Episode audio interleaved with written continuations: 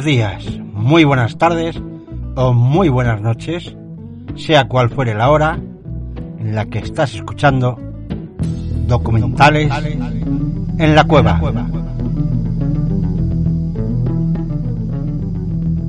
En el día de hoy pondremos dos falsos documentales, dos conocidos y polémicos documentales. Tan falsos que no sabía si meterlos en Cuentos en la Cueva de los Duendes o en un programa nuevo que se llamará Chistes de Cine. Pero me parecía interesante que los pudierais escuchar y si alguno lo quiere ver, los podéis encontrar fácilmente en YouTube.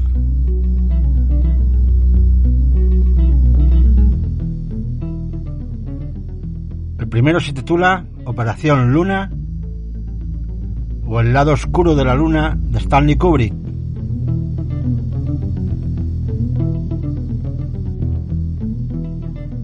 Y versa sobre la posible mentira de que el hombre llegara a la luna.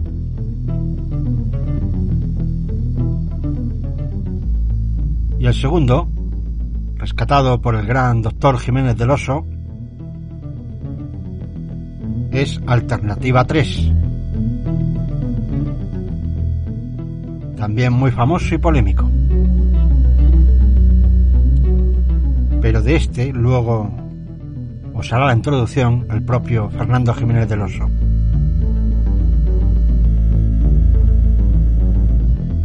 No me quiero enrollar mucho porque no podemos pasarnos de dos horas en el podcast. Así que ya mismo comenzamos. Documentales en la cueva. Operación Luna.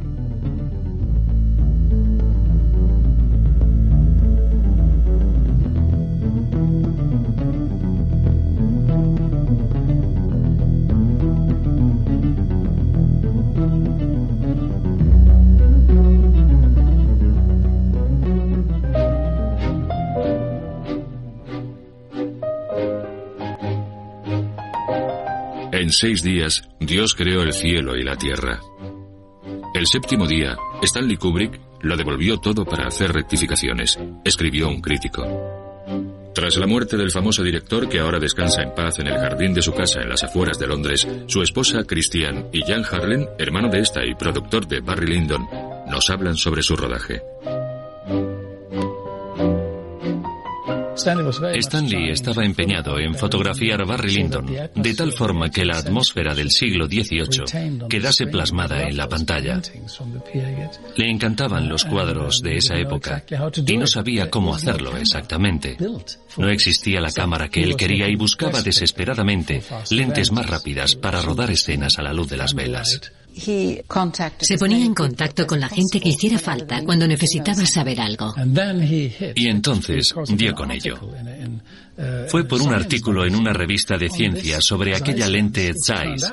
Resultaba que la NASA había sido el primer cliente de Zeiss. Y entonces Stanley dijo, voy a hablar con ellos para ver si podemos probarla. Yo me ocupo de todo. Y al final funcionó. Durante 25 años, críticos de todo el mundo se han hecho la misma pregunta sobre la asombrosa calidad visual de Barry Lyndon. ¿Por qué accedieron los peces gordos de la NASA y Werner von Braun, padre de la conquista espacial, a prestarle a Stanley Kubrick su famosa cámara con aquella lente legendaria única en el mundo? Aquella lente única valía millones de dólares, era la única capaz de grabar a satélites espía en plena oscuridad y había sido un secreto guardado celosamente desde su creación.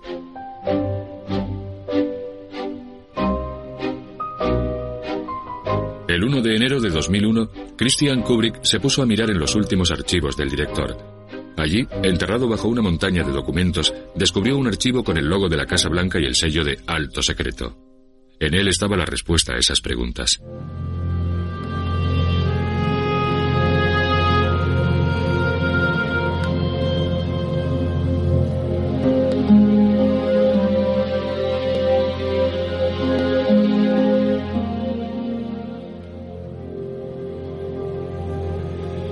Lado oscuro de la luna.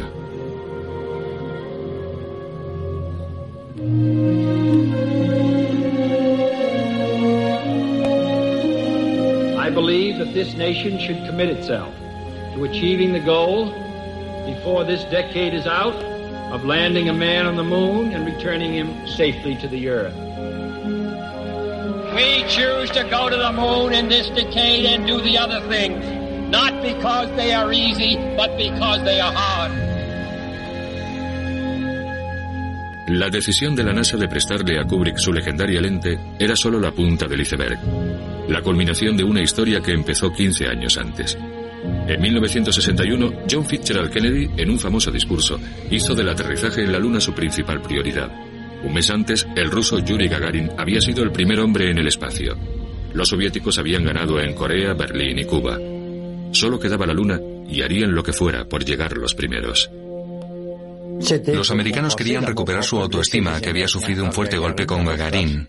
Decidieron que lo mejor era crearse un objetivo, algo muy difícil de alcanzar, pero que si se conseguía significase todo un logro. Y se habló largo y tendido, dentro y fuera de la comunidad espacial, sobre qué debería ser. Y la Luna fue claramente la opción ganadora. La tarea de llevar un hombre a la Luna se confió al científico alemán Werner von Braun. Contratado al finalizar la Segunda Guerra Mundial, von Braun trabajó desde entonces para la NASA con total impunidad. Miembro del partido nazi, había utilizado a deportados del campo de concentración de Dora para fabricar sus misiles V2.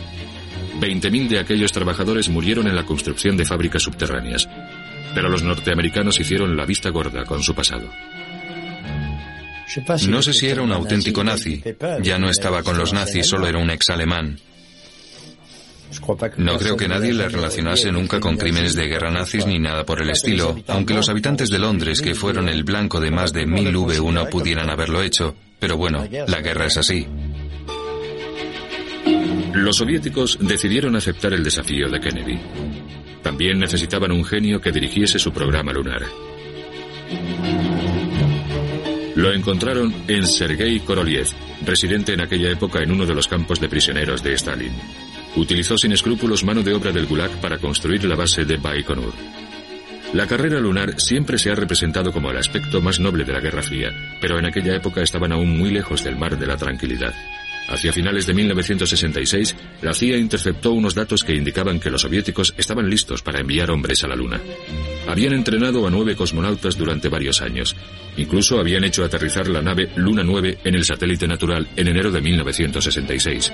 Los servicios secretos de las dos superpotencias iniciaron una guerra terrible. El cerebro del programa soviético, profesor Korolev, murió a los 58 años en una sencilla operación de extirpación de amígdalas. ¿Korolev? No. Las leyes estadounidenses prohíben a la CIA asesinar a nadie. Sin excepciones, la ley es rotunda. El sabotaje no era necesario. Los problemas técnicos eran tremendos. Eso era realmente lo que les causaba dificultades. Nunca matamos a ningún soviético. Y ellos no mataron a ningún estadounidense. Ninguno de los bandos quería iniciar algo cuyo resultado final no pudieran predecir. En enero de 1967, los tres astronautas del Apolo 1, Grissom, White y Chaffee, murieron abrasados durante un ejercicio de entrenamiento. Tres meses después, el soviético Vladimir Kumarov se mató volviendo del espacio al no abrirse misteriosamente su paracaídas. Gagarin, el héroe del espacio, también murió mientras probaba un avión. Tenía que haber sido el primer hombre en pisar la Luna. El 3 de julio de 1967, el cohete soviético que debía volar a la Luna explotó mientras llenaban sus depósitos, destruyendo toda la zona de lanzamiento. El sueño de los soviéticos de llevar un hombre a la Luna para celebrar el 50 aniversario de la Revolución de Octubre de 1919 tuvo un repentino final.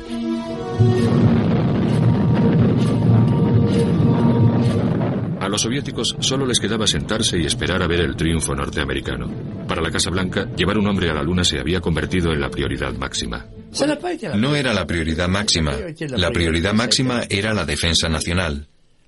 La carrera lunar era un asunto que le correspondía a la NASA. Había una filosofía importante. El programa Apolo no se había concebido realmente para enviar hombres a la Luna o para conseguir muestras de rocas lunares. Estaba el fiasco cubano, que era probablemente el factor de más peso. Estados Unidos de América estaba totalmente aterrorizado por el hecho de que los rusos tuviesen aquellos enormes y potentes misiles. Todo se reducía a los misiles. La propulsión necesaria en un cohete espacial y en un misil eran prácticamente lo mismo. No cabe duda de que la presión militar era muy fuerte. Había que ser muy ingenuo para creer que se gastasen tantos miles de millones de dólares en conseguir unas cuantas rocas lunares. El Apolo fue, de hecho, la fase inicial de lo que acabaría siendo la Guerra de las Galaxias, el escudo de misiles para la defensa de Estados Unidos pero hubiera sido imposible lograr que el Congreso soltase tanto dinero sin el apoyo de la opinión pública. En lo que se refería a un alunizaje, todos se sentían sin dudar. Por eso el gobierno pagó tanto dinero. Por eso el Congreso asignó aquellos fondos y por eso se le encomendó aquella misión a la NASA. Debemos llegar a la Luna antes que los rusos. Los soviéticos hicieron un trabajo extraordinario al desarrollar tecnología espacial partiendo de una base industrial mucho menos desarrollada que la de Estados Unidos. Y se apuntaron a una carrera que no tenían posibilidades de ganar. Tenían que emplear un porcentaje increíble de sus recursos para mantener su trabajo en el espacio. Económicamente les dejó temblando. Los soviéticos no podían seguir el ritmo. Sin embargo, en Estados Unidos, el número de personas de compañías aeronáuticas que trabajaban para el programa espacial había pasado en siete años de 30.000 a casi 400.000. El enorme pastel que representaba el programa espacial se repartía según las clásicas normas familiares de la mafia. Tres estados, California, Texas y Florida, monopolizaban todo. Todos los centros de investigación, las fábricas de cohetes, las bases de formación y los lugares de lanzamiento estaban emplazados en el eje California-Texas-Florida, desde el centro de control de Houston hasta las plataformas de lanzamiento de Cabo Cañaveral, pasando por las fábricas de San Diego. Un regalo divino de varios miles de millones de dólares. La casualidad no tuvo nada que ver en el asunto. Lyndon Johnson había sido gobernador de Texas antes de convertirse en presidente de Estados Unidos. Nixon y Ronald Reagan fueron ambos gobernadores de California antes de trasladar su residencia a la Casa Blanca y la familia Bush, padre e hijo, acapararon todo Texas y Florida durante años antes de iniciar su turno en el despacho oval. En recompensa por este inmenso regalo, las industrias aeronáuticas Boeing y General Motors financiaron generosamente las campañas del gobernador en su ascenso hacia la Casa Blanca. Durante la carrera lunar se gastaron sumas de dinero inimaginables, todo con el visto bueno de la población. Todo aquel gigantesco aparato estaba a disposición de políticos y banqueros, la luna era un simple pretexto. Solo faltaba convencer a la gente de que la conquista del espacio era una empresa pacífica. Fue Werner von Braun quien primero se dio cuenta de que la carrera lunar debía ser amena, un espectáculo. Tras varias reuniones con Walt Disney, surgió una idea. Solo Hollywood, que se dedicaba a crear sueños, podía transformar el soso lanzamiento de un cohete en el que nadie se habría fijado en una emocionante superproducción y Stanley Kubrick estaba a punto de convencer a los últimos escépticos. El famoso director, en estrecha colaboración con la NASA, había empezado a rodar 2001 Una Odisea del Espacio. El rodaje iba a durar cuatro años. El impacto que causó el material inédito cuando fue mostrado en el sótano de la Casa Blanca confirmó lo que la NASA ya sabía, que un alunizaje enloquecería a la población. La película prepararía al público ya más convencido del programa Apolo para recibir el primer viaje a la Luna con un entusiasmo sin precedentes. La película es claramente un ejercicio de relaciones públicas para la NASA. Que a un artista se le hubiesen ocurrido aquellas ideas y visiones totalmente nuevas y fantásticas, sin duda estimuló que se apoyase todo el proyecto. Pensaron que así tendrían más glamour. Tenían muy presente lo importante que iba a ser el espectáculo visual. Cuando fui a ver 2001, me quedé alucinado. Era una película magnífica con unos efectos especiales y una música excepcionales, y un gran argumento de Arthur C. Clarke. No cabe duda de que a los diseñadores y los ingenieros del programa espacial les había afectado 2001. 2001, Una Odisea del Espacio, era también una película visionaria. El verdadero logro de Kubrick fue que la NASA no criticase ni una sola escena por falta de autenticidad.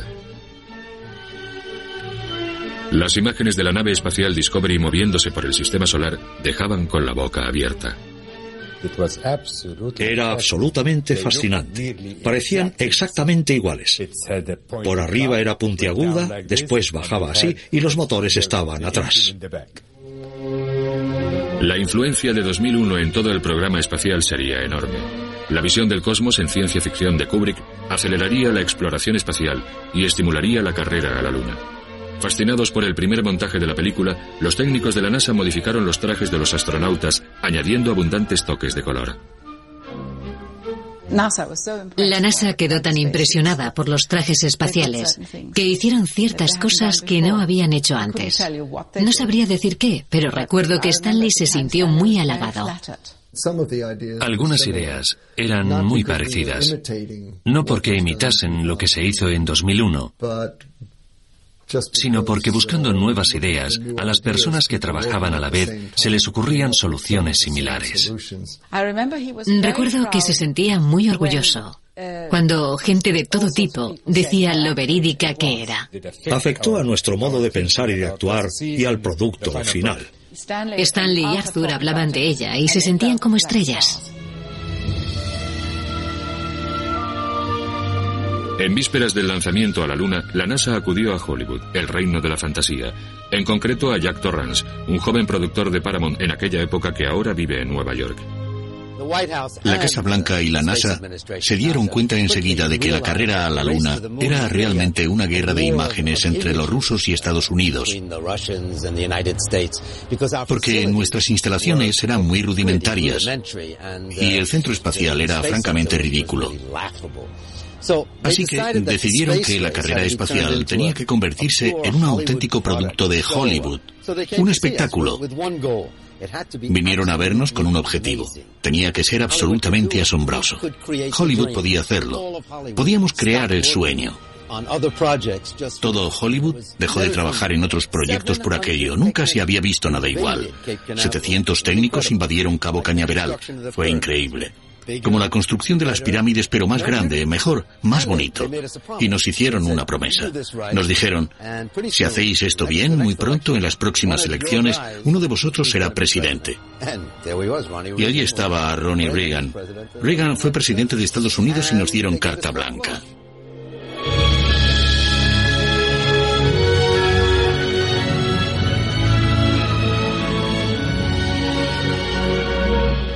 Elegimos los nuevos trajes espaciales de los astronautas, cambiamos la forma de los cohetes, rediseñamos toda la iluminación, añadimos 100 focos más, cambiamos la plataforma de lanzamiento para que el Sol estuviese tras ella en el despegue. La hipocresía llegó hasta el punto de cubrir los motores del cohete con pan de oro, aunque no sirviese absolutamente para nada. Se trataba sobre todo de demostrar que todo era muy caro. Y todo para una peliculita. Pero iba a ser la película más cara de la historia del cine. El 17 de julio de 1969, el presidente de Estados Unidos, Richard Nixon, autorizó el lanzamiento del Apolo 11 con Neil Armstrong, Buzz Aldrin y Michael Collins a bordo. Dos mil espectadores se preparan para asistir al primer lanzamiento a la Luna.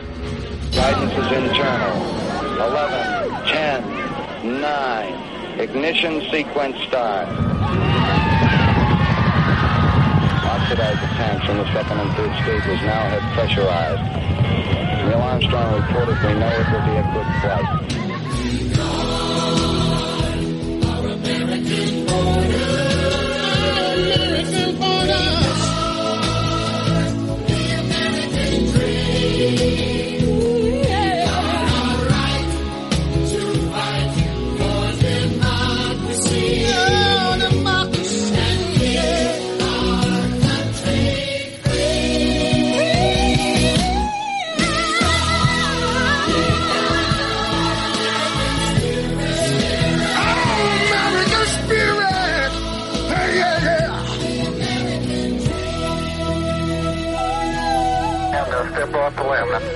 Our American border.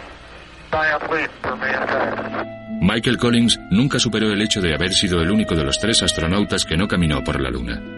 Dejó de vérsele para siempre. Neil Armstrong, totalmente desorientado por su repentina fama, se retiró a un monasterio.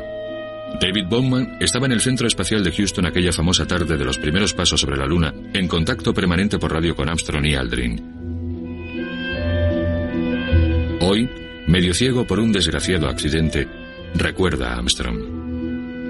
Le dieron el guion el día antes en un sobresellado. La famosa frase que diría al aterrizar en la luna. Leyó el guion ante nosotros. Un pequeño paso para el hombre, un gran paso para la humanidad. Nos miró y dijo, ¿quién ha escrito esta mierda?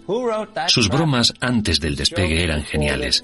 Nos preguntaba dónde estaba el duty free, qué película iban a poner en el vuelo, si tenían asiento de fumador, si podíamos darle asiento de ventanilla en la cola, si había menús para judíos. Llevaba la radio de su coche bajo el brazo. Le daba miedo que pudieran robársela en el aparcamiento de la NASA. En la Luna fue peor. Las pocas palabras que intercambió con Aldrin mientras recogían muestras fueron increíbles.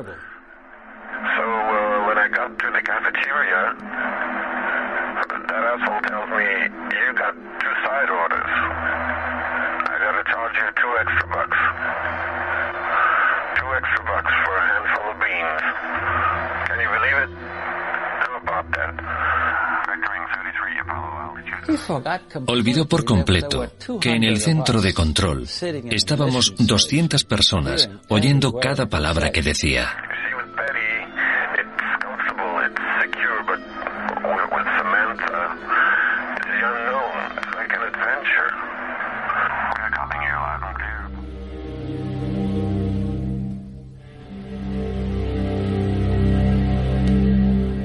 Poco después del triunfal regreso de los tres astronautas a la Tierra y tras el periodo de cuarentena guardado rigurosamente por el presidente Richard Nixon, Buzz Aldrin, el segundo hombre en pisar la Luna, cayó en una repentina depresión sin ningún motivo aparente. Se convirtió en alcohólico, en parte por su historial familiar. Estaba sumido en una profunda depresión. Llegaba borracho todas las noches. Creo que no es una buena conclusión dar por hecho que fue por la misión lunar. Podría haber tenido esos problemas de todas formas. No sabía qué hacer con su vida. Creo que le pasó como a todo el mundo. Hubo una etapa de su vida en que no sabía qué hacer. Muchas personas pasan como Aldrin por momentos difíciles en sus vidas sin saber por qué exactamente. Ocurrieron ciertas cosas sorprendentes y fuera de lo común que influyeron en mi vida. Antes de ir a la Luna, el presidente Nixon había preparado varias notas para un discurso que daría en caso de que no lográsemos regresar. Nixon estaba preparado para lo peor.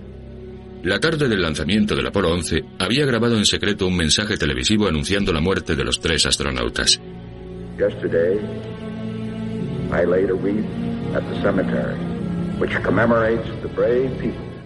Cuando te enfrentas a ese reajuste, o cambias o mueres. Creo que esa fue la razón de que se desanimase tanto ante la vida. Y decidí retirarme no solo de la NASA, sino de las fuerzas aéreas. Le veías deambular por las calles a trompicones, descentrado. Fuimos... ¿Fue la gente a la luna o no? El rumor ha cobrado fuerza a lo largo de los años. Si Nixon tuvo la sangre fría de enviar a estos tres astronautas a morir, ¿qué crédito podemos dar a esos primeros pasos en la Luna que tanto emocionaron a toda la humanidad? Khrushchev escribió en sus memorias, ¿se han preguntado alguna vez por qué el presidente de Estados Unidos no estuvo presente en el lanzamiento del Apolo 11? Eve Kendall, secretaria personal de Nixon en aquella época, nos dio a entender que no tendría inconveniente en remover unas memorias de hace 30 años. Fue Henry Kissinger quien la contrató primero como interna en la Casa Blanca cuando solo tenía 20 años. En Washington, Donald Rumsfeld, nombrado secretario de Defensa por el presidente George W. Bush, celebra su llegada al Pentágono. Con él están el exsecretario de Estado Henry Kissinger, Lawrence Eagleburger, el general Alexander Haig y el director de la CIA Richard Helms. Treinta años atrás, estos cinco eran los principales consejeros de Nixon. ¿Hablo ya? Muy bien, una copa más y estoy listo. Aquí tienes, te estaba tomando el pelo.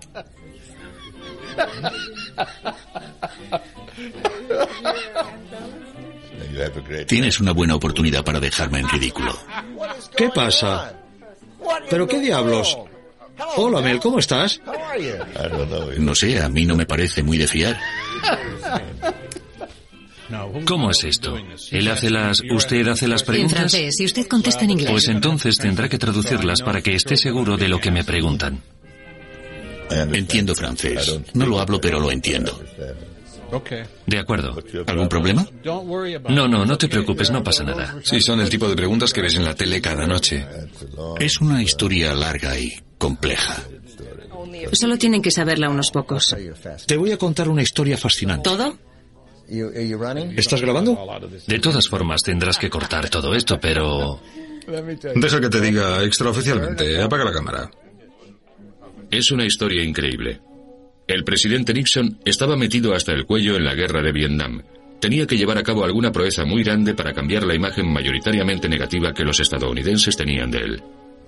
El presidente Nixon estaba al teléfono especulando. No dejaba de juguetear con el cable del teléfono. El despacho oval estaba medio a oscuras y me resultaba muy difícil tomar notas de aquella reunión. Tuvimos una reunión y hablamos. Y tomó una serie de decisiones básicamente para intentar calmar los ánimos. El director de la CIA miraba aterrorizado. Siempre había sobreestimado el poder de los soviéticos. Los rusos llevarán a un hombre a la Luna. Solo es cuestión de meses, quizá incluso días. Tengo información muy detallada al respecto. No podemos esperar otro año. Tenemos que lanzar el Apolo 11 en cuanto podamos. Yo estaba al teléfono constantemente en reuniones e intentando de distintas formas darle más empuje, más agresividad en aquel asunto. Entonces le dije al presidente, no puede dejar que esto prospere. Debe hacer todo lo necesario para que no lo haga. El presidente se volvió hacia sus expertos de la NASA y dijo, ¿estamos listos? El director de la agencia espacial le tranquilizó solo a medias. Le dijo, es posible que no podamos enviar películas de los primeros pasos sobre la Luna. El presidente se negó a aquella idea, ni hablar. El mundo espera ver a un estadounidense dar los primeros pasos en la Luna. Aquello le molestó mucho. Sentía que algo había salido mal y que tal vez fuese el responsable. El presidente de Estados Unidos estaba indignado. Recuerdo una serie de acontecimientos muy inquietantes. Entonces uno de los consejeros del presidente, no sé, el general Alexander Haig o Donald Rumsfeld, dijo indecisamente, ¿y si grabamos los primeros pasos sobre la Luna en un estudio? Así, si fracasamos, siempre podemos enseñarle esa película al público. Hablé con el presidente y Kissinger apoyó la idea. Al principio no me lo tomé muy en serio y me dijeron que no me lo tomase muy en serio. Después la cosa fue cada vez a más. El presidente estaba preparado para hacer aquello y yo para respaldarlo. Y básicamente lo decidieron Henry, Hal Haig y el secretario de Defensa. Pero a fin de cuentas la única persona que podía decidir si se hacía A, B o C era el presidente de Estados Unidos según nuestro sistema y él tendría que dar la orden de hacerlo. Nixon se reclinó en su sillón y cerró los ojos por unos minutos. Luego se puso en pie y dijo, Caballeros, tienen menos de dos semanas para prepararlo todo. Fue brillante. Fue una gran idea. Era algo importante y se invirtió mucho esfuerzo en ello. Era una decisión angustiosa la que tenía que tomar el presidente Nixon. Y creo que decidió lo correcto. Era el presidente y merece que se le reconozca el mérito de haber tenido el valor de hacerlo. Lo hizo por su cuenta. Algo muy sensato. Entonces vino hacia mí y recogió todas mis notas. Las hizo pedazos y las tiró a la papelera. En ninguna etapa de mi vida hubiera predicho que iba a ocurrir aquello. Nunca, ni cuando me hicieron consejero para la seguridad nacional. Y creo que es un buen síntoma del poder de Estados Unidos que llegase a concebirse aquello. Me pareció lo correcto porque teníamos que hacer algo para demostrar que seguíamos siendo Estados Unidos de América. Salimos de la habitación y el presidente Nixon dijo, he decidido llevarlo a cabo y necesito que tú hagas este trabajo. Vamos a lograrlo. Fue sorprendente. Empezamos a pensar en quién haría qué y cuándo. Solo tenía que escoger a la persona que quería para hacer aquel trabajo. Y tenía que ser alguien capaz de llevarlo a cabo, alguien que conociera bien. Le dije, me gustaría hablar con una persona. Y él respondió, ¿quién? Donald Rumsfeld fue el primero en proponer a Stanley Kubrick. La película tendría que ser perfecta, pero el decorado no podría construirse en tan poco tiempo. El rodaje de 2001, una odisea del espacio, llegaba a su fin en un barrio residencial de Londres. ¿Por qué no usar aquellos decorados? Rumsfeld estaba seguro de que Kubrick no podría negarse. Durante el gobierno de Kennedy, la Casa Blanca le había concedido una autorización especial para acceder a zonas estratégicas del Pentágono durante los preparativos de la película Teléfono Rojo, Volamos hacia Moscú. Kubrick se lo debía. Se lo dije al señor Nixon. Es muy peligroso mentir en Estados Unidos. No se puede soltar una trola semejante en una democracia. Hablaría demasiada gente. Sería absurdo, pero él dijo, así tristemente, adelante, da igual. Rumsfeld se ofreció para ir a negociar personalmente con Stanley Kubrick. Él y Henry Kissinger volaron a Inglaterra aquella misma tarde. A Kubrick le sorprendió y le divirtió la idea, pero de entrada se negó. Rumsfeld no se rindió. Solo le pedimos una cosa, que nos deje las llaves del estudio durante una semana para rodar unas secuencias y tomar unas fotos. El lunes por la mañana volverá a estar todo igual. Kissinger le halagó diciéndole que Teléfono Rojo era una de las películas favoritas de Nixon. Al final, Kubrick accedió. El falso montaje se rodaría en Inglaterra en los estudios de la Metro Goldwyn Mayer, cerca de Boreham Wood, con un equipo mínimo. Los dos técnicos y los dos actores serían agentes de la CIA. Para asegurar su formalidad, todos tenían que ser hombres solteros, sin lazos familiares. Firmarían un contrato comprometiéndose a guardar silencio para siempre sobre todo el asunto. Una vez concluido el rodaje tendrían que desaparecer, pero Stanley Kubrick era un perfeccionista. Viendo la falta de profesionalidad del personal de la CIA, acabó muy a su pesar supervisando el rodaje del falso paseo por la luna. Pero les dijo, a partir del lunes por la mañana saldrán de mi vida para siempre. Madre mía. Menudo personaje. Era impresionante. Un hombre equilibrado y sensato. También tuvo el valor de decir lo que dijo. Y a partir de ahí todo se llevó a cabo exactamente como él aconsejaba. Tenía un gran sentido común. Era una persona muy entregada. Y mi relación con él fue maravillosa. Kissinger fue la persona clave, sí. Y aquel proyecto era todo un reto para él. Aquello llevó mucho tiempo, pero todos estaban interesados en que pudiera llevarse a cabo. Quiero decir que nunca había hecho nada así. Cierto, sí, no lo hemos hecho, es una razón para intentarlo. Lo intentaron y lo intentaron y no quedaba bien. Recuerdo una cosa de las estrellas. Tenían grandes láminas de papel con agujeritos de alfiler. Todos decían ser conscientes de la hazaña que representaba aquello. Kissinger estaba tan nervioso que metió su pasaporte en una maleta enorme. Hacía cosas que no eran propias de él. Al final funcionó y Kissinger quedó encantado con el resultado. Era fantástico.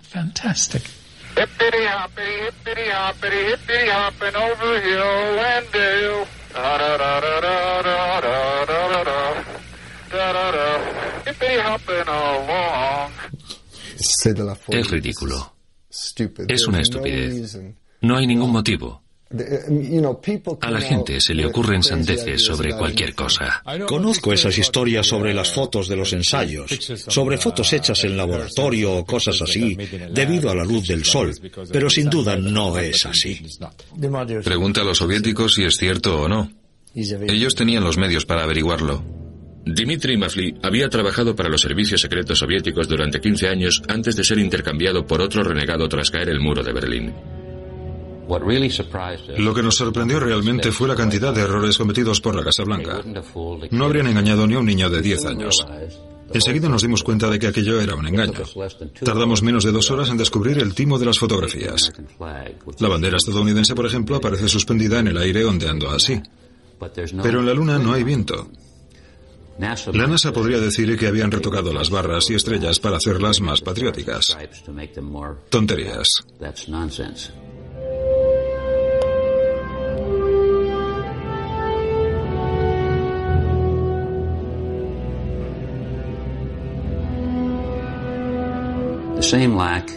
La misma falta de atmósfera en la Luna es la causa de los cambios extremos de temperatura en la superficie. La cámara utilizada en la Luna era una Hasselblad 500 de diseño y calidad excelentes, pero sin modificaciones especiales ni funda. En dos horas la temperatura pasó de 130 grados a menos 150. Todo el mundo sabe que por encima de los 50 grados el calor provoca cambios químicos en las emulsiones fotográficas. Hace que las partes mecánicas de la cámara se expandan y afloja las lentes. El frío extremo inutilizaría las baterías y el fotómetro y congelaría la película, que se parte como cristal a menos 80 grados. Los rayos X del sol empañarían la película y los rayos ultravioleta distorsionarían los colores. Pero los colores están perfectos.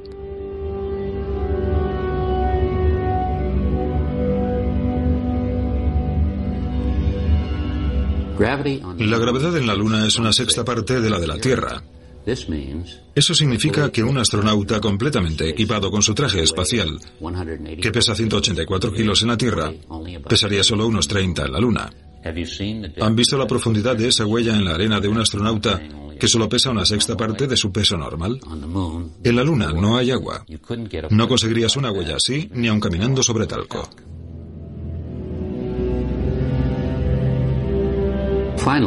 Finalmente todas las fotografías están hechas sin flash. Se vería porque el astronauta que saca la foto se refleja en la visera del casco del otro astronauta. Los astronautas están iluminados desde atrás, pero se ve perfectamente hasta el mínimo detalle de sus trajes espaciales. Lo primero que se aprende en fotografía es a no disparar contra la luz. Tienes que estar de espaldas al sol para hacer las mejores fotos. Una foto recuperada antes de que la NASA destruyese todas revela la fuente de luz de esas largas sombras horizontales. Dos focos en un estudio.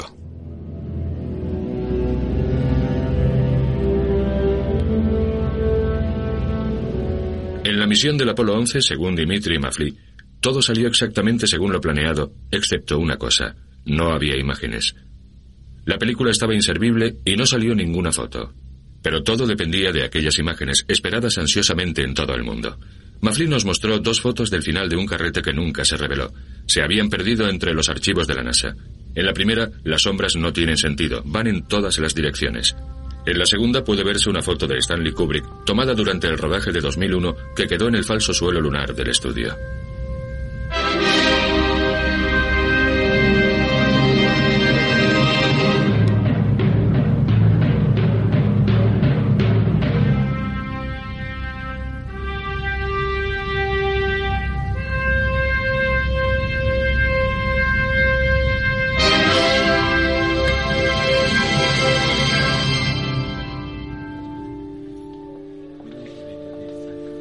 Ambrose Chappelle, ex agente de la CIA, se negó a tomar parte en la misión. Se retiró del servicio y más tarde se hizo sacerdote en Baltimore. Treinta años después, creo que es hora de poner fin a esta historia. Kubrick ya no está con nosotros y creo que es lícito contarlo, revelar el secreto. A los hombres que participaron en aquel proyecto les pagaron muy bien. Prometieron guardar el secreto y desaparecer para siempre. Se les dieron nuevas identidades y nuevas caras, nuevas vidas en algún lugar remoto del mundo. Pero entonces Nixon y sus consejeros se asustaron y empezaron a pensar que desaparecer para siempre debía significar eso mismo. En la Casa Blanca, Nixon no había podido dormir durante meses. Parecía distraído, incapaz de concentrarse. ¿Y si uno de los testigos del rodaje decide hablar? No podemos correr ese riesgo. repetía constantemente a sus consejeros. Nixon pidió consejo a su agregado militar, el coronel George Kaplan. Enviemos a nuestros mejores miembros de la CIA y deshagámonos de ellos. El presidente estaba decidido a hacer algo y le dije, mire, va a hacer lo que usted quiera, pero creo que ya es tarde. Debió hacerlo hace un año. No es plato de buen gusto. Y yo dije, ¿se ha vuelto loco? Esto se va a convertir en el mayor escándalo que ha visto este país. Estaba en la cama, ya entrada la noche. Si había bebido o no, no lo sé. Los que trabajamos con Nixon Aprendimos a no tomarnos en serio todo lo que decía cuando estaba estresado. No sé si pensaba hacerlo, pero no lo hizo. Dijo algunas cosas horribles. Pero nunca se llevaron a cabo, ni siquiera se hizo el intento. Y le dije, señor presidente, consultemos esto con la almohada, porque es el trabajo del jefe de personal de la Casa Blanca. Era algo que no quería hacer. Así que me marché. A la mañana siguiente entré y me dijo, ¿sabes, Al? Tenías razón. Nixon decidió suspender la operación y se lo dijo a Kissinger y a Alexander Haig. Pero el montaje estaba a punto de descontrolarse. Durante la noche, el coronel Kaplan envió a uno de sus agentes de la CIA al despacho oval a conseguir la lista de los que había que eliminar. Ya era demasiado tarde. George,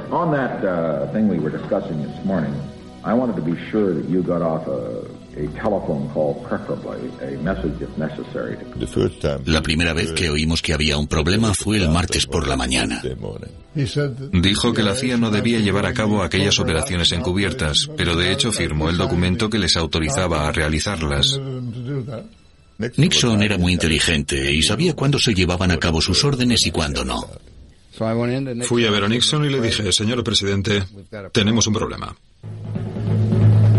El coronel George Kaplan, que ya estaba como loco, tomó la decisión unilateral de seguir con la operación. Cambió los códigos secretos, interrumpió todo contacto con la Casa Blanca y la CIA y dio órdenes a sus hombres antes de desaparecer. Ahora nadie podía detenerle. No puedo hablar por los demás, pero sé dónde estaba yo. Siempre pensé que iba a pasar esto. Para mí fue toda una sorpresa. Supongo que también lo fue para Henry. Cuando me enteré dije, ¿qué cree que ha pasado aquí? Y me contestó, algún idiota ha ido al despacho oval y ha hecho lo que le han dicho. Esto no había ocurrido antes y dije, bien, ¿quiénes son? No era el director de la CIA, era el director del elemento operativo de la CIA. Otras personas tenían que dar la cara y asumir responsabilidades y lo hicieron. Y por supuesto, Nixon estaba inquieto por aquello. Pero nunca se me pasó por la cabeza que fuera a desmoronarse tan deprisa. El planteamiento de aquella operación fue lamentable. La operación la llevó a cabo una subsección secreta de la CIA. Los miembros del equipo de rodaje de la CIA habían empezado sus nuevas vidas en Hanoi. Allí era donde habían ido a esconderse.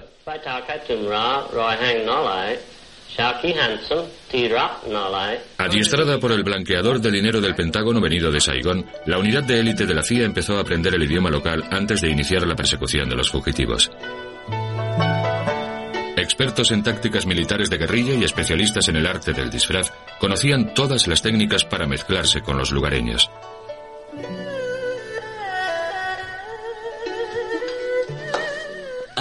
Una mañana los vimos llegar al pueblo. No eran Rambo exactamente. Para ser agentes secretos no eran muy discretos.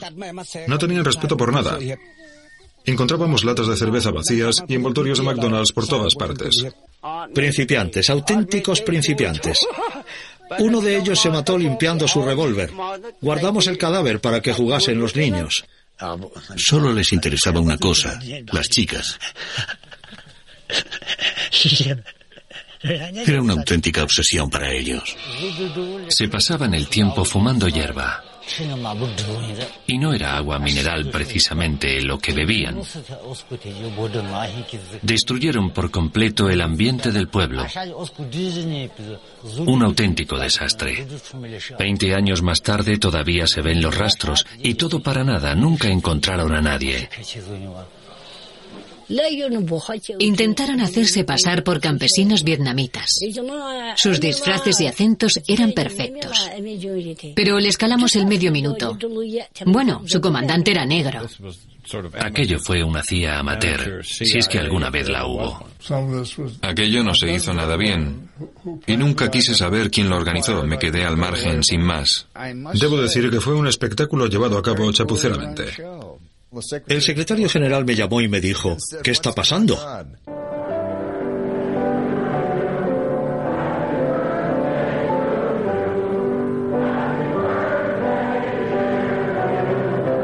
En la Casa Blanca, Nixon celebraba su cumpleaños con varios amigos.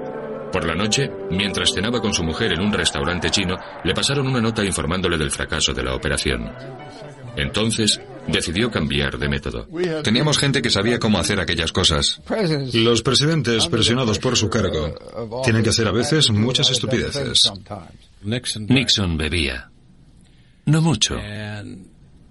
Pero era una de esas personas que con una copa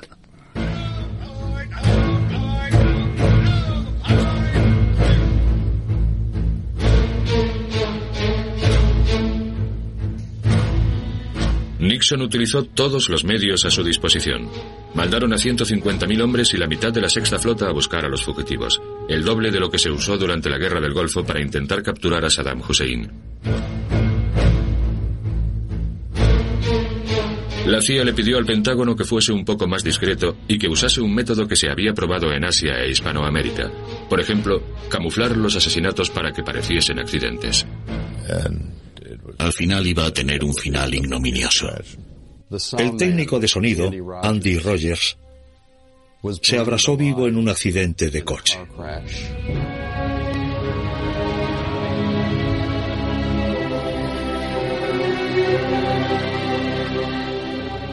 A Jim Go, el ayudante de dirección, lo encontraron ahogado en la piscina de su jardín.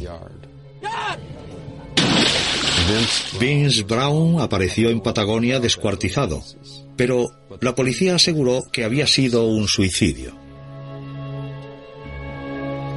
A Vince Brown, ayudante de dirección, le siguieron el rastro y lo mataron en las islas Kerguelen. El cinismo de la CIA llegó hasta el extremo de grabar el asesinato.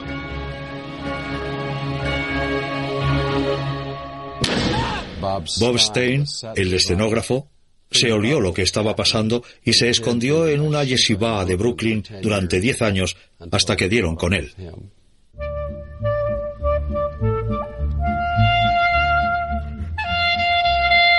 Fue en aquella yeshiva en un barrio judío de Nueva York donde el rabino Konigsberg protegió a Bob Stein durante muchos años al mismo tiempo que le enseñaba la lengua judía internacional. Ambos escudriñaron la Biblia en busca de respuestas a sus preguntas, pero pronto el rabino empezó a tener dudas sobre Stein, que no solo no creía en Dios, sino que hasta le costaba creer en su propia existencia. Nos pasábamos las tardes charlando. Él decía que era ortodoxo, pero discutía sobre lo que la Biblia dice del cerdo. Insistía en que el Torah solo quería decir que no se tomase en ciertos restaurantes. Su humor se hizo muy cínico. Era un judío ácido. Una noche fue agredido por unos gamberros del Bronx. Cuando averiguaron que era judío, le obligaron a hacerles varios arreglos en la ropa. Después le pegaron una paliza y le dieron por muerto. Se pasó seis meses en coma en el hospital Monte Sinaí y una mañana murió.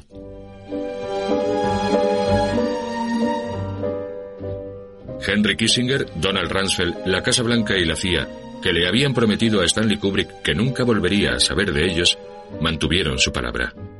Pero cinco años después de grabar las imágenes falsas, Kubrick cometió la imprudencia de ponerse en contacto con la Casa Blanca y luego con la NASA para pedir prestado una lente especial para el rodaje de Barry Lyndon. La NASA aceptó a cambio de los servicios prestados, o quizá dio su brazo a torcer por miedo a que se supiera la verdad de los primeros pasos en la Luna de Armstrong y Aldrin. Nixon había dimitido tras el Watergate, pero su sucesor, apremiado por el nuevo director de la CIA, volvió a poner en marcha la máquina. Después de todo, Stanley Kubrick era el último testigo directo del engaño que seguía vivo. Intervinieron su teléfono e interceptaron su correo. Kubrick decidió entonces desaparecer. Hizo todas sus películas en su propiedad o cerca de ella, aunque el escenario fuese Vietnam o Nueva York. Se encerró junto con su esposa e hijos y nunca volvió a salir hasta su muerte. Acusaba a Nixon de estar compinchado con la CIA para asesinarle.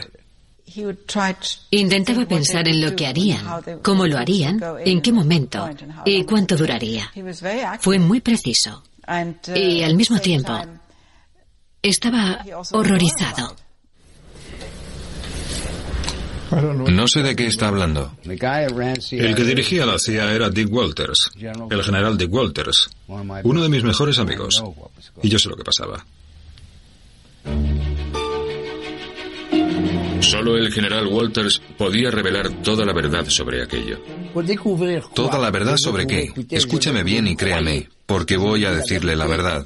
Estoy seguro de que el señor Nixon no sabía nada de antemano. El ayudante de Helms le dijo, no sé lo que va a pasar, pero pase lo que pase estaremos con usted hasta el final. Aquello fue seis meses antes. Cuando la gente que lo hizo estaba atrapada, corrieron a decirle a Nixon, protéjanos, y le dije eso al señor Nixon, y él estuvo de acuerdo conmigo cuando se lo dije. El general Walters estaba deseando seguir hablando, pero en privado, sin ser grabado. La eliminación de todos los que habían tomado parte en el rodaje, y recalcó las palabras todos los que, era todavía un tema muy delicado. Antes de abordar el tema del repentino fallecimiento de Stanley Kubrick, nos pidió que apagásemos la cámara. Y lo hicimos a medias. ¿No me estáis grabando? No, no. Porque esto podría costarles la vida. El general Walters, visiblemente alterado, nos sugirió seguir con la conversación al día siguiente. Pero murió repentinamente durante la noche de un derrame cerebral. Había accedido a romper una de las normas explícitas de la CIA, la del silencio y el anonimato. La muerte de Vernon Walters solo mereció unas pocas líneas en Liberación, pero The New York Herald Tribune le dedicó un largo artículo. Parte de él decía, la última aparición pública conocida del general Walters fue en un documental de la televisión francesa en el que hablaba sobre la implicación de la Casa Blanca en el programa Apolo a finales de los años 60. Tanto el productor como el director señalaron que Walters estaba en perfecto estado.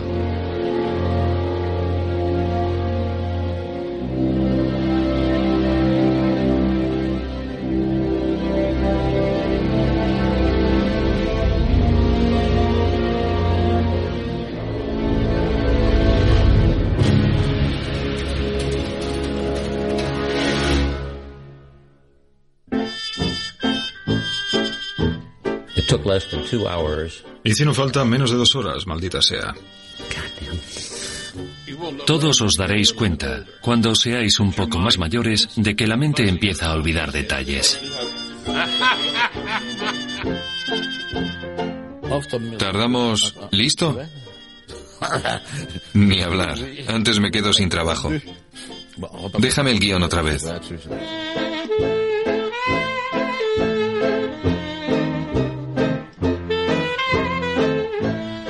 Todo esto... Empecemos otra vez. Esto no está nada bien. Dejadme empezar de nuevo. ¿Tengo que hacerlo todo? Vale. Sé dónde me había quedado.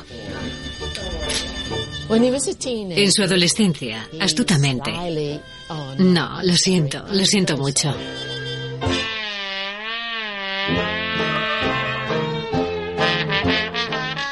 Se basaron en algunas antiguas películas de entrenamiento en Nuevo México e Islandia y un lugar...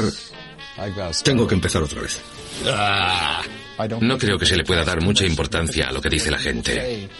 Quiero que me crean porque esta es la verdad. Nunca he tenido ninguna relación con esa mujer. A veces los medios sacan las cosas de quicio para escribir una historia. ¿Ahora lo entienden?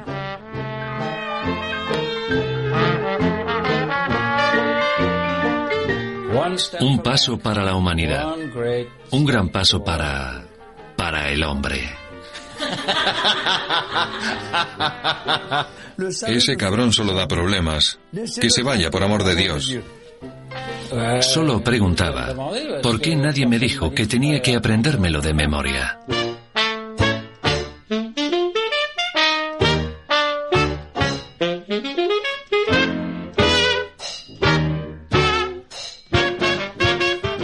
El chiste de ácido no funciona en Yiddish.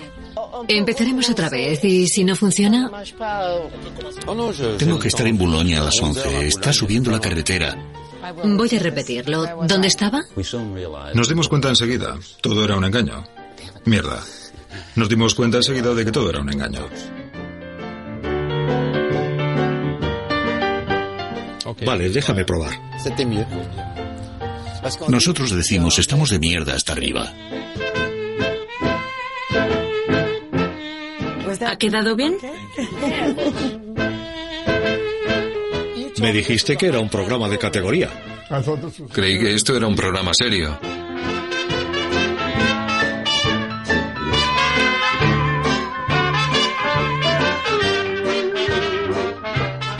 Lo peor es que si me preguntáis si volvería a hacerlo, francamente diría que sí. Ha sido divertido.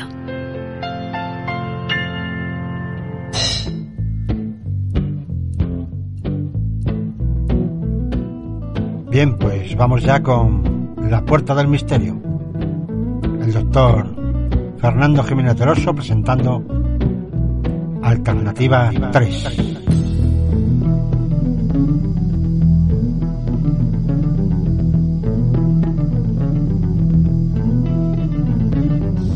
Por fin podemos ofrecerles a ustedes el anunciado programa Alternativa 3.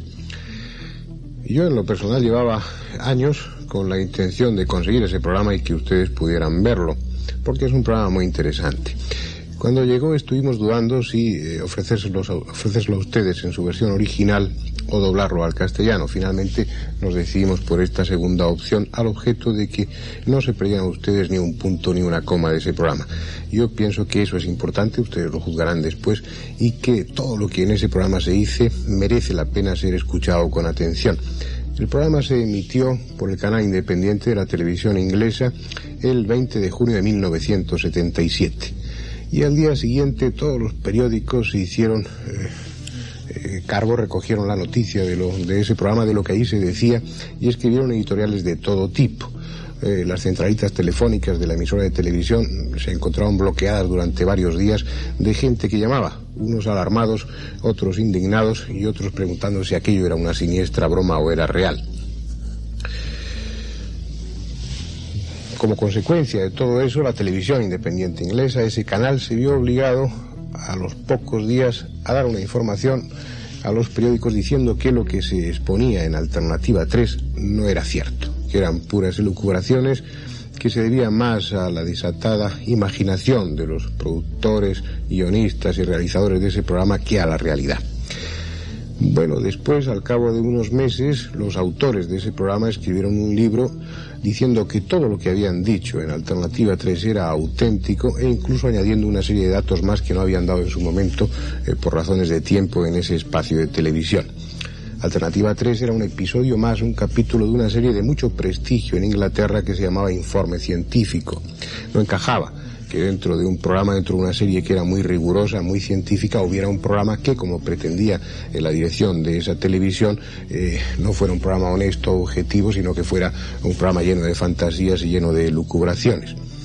Pero, ¿qué es lo que contiene Alternativa 3 para armar todo ese revuelo y para haber eh, provocado como consecuencia que no sea permitida su emisión en Estados Unidos y que tampoco sea permitida su emisión en la Unión Soviética? Bien, lo que dicen en Alternativa 3 es muy interesante. Entre otras cosas dicen que los científicos, en especial los norteamericanos y los rusos, están convencidos de que nuestro planeta ha entrado en una serie de cambios atmosféricos ya irreversibles que van a conducir a una sequía total y a la desaparición de la humanidad en definitiva, tanto da que sea dentro de unas decenas de años o de unos pocos siglos. Esto se debería fundamentalmente a esa capa de dióxido de carbono que se está acumulando allá arriba y que está haciendo un efecto de invernadero. Deja pasar el calor, pero no deja que éste se escape, va aumentando gradualmente la temperatura. Una vez convencidas, convencidas las autoridades científicas de esta realidad más o menos inminente, plantearon alternativas. ¿Qué se podía hacer? Una de las alternativas era algo que aparece en los libros de ciencia ficción, que es hacer eh, una, una sociedad hipogea hacer una serie de cuevas, de instalaciones subterráneas en las que albergar aparte de esa humanidad, una mínima parte de esa humanidad para que continuara su evolución. Otra alternativa era bombardear esa capa de dióxido de carbono con bombas atómicas y producir agujeros por los que escapara la temperatura, por decirlo así. Eso ofrecía muchos riesgos, demasiados. También iba a agujerear la capa de ozono que es vital para nosotros. Se desechó. Y había otra alternativa, la alternativa 3 precisamente, que es tratar de llevar a esa humanidad, aparte de esta humanidad, lejos del planeta, a otro planeta, ni más ni menos.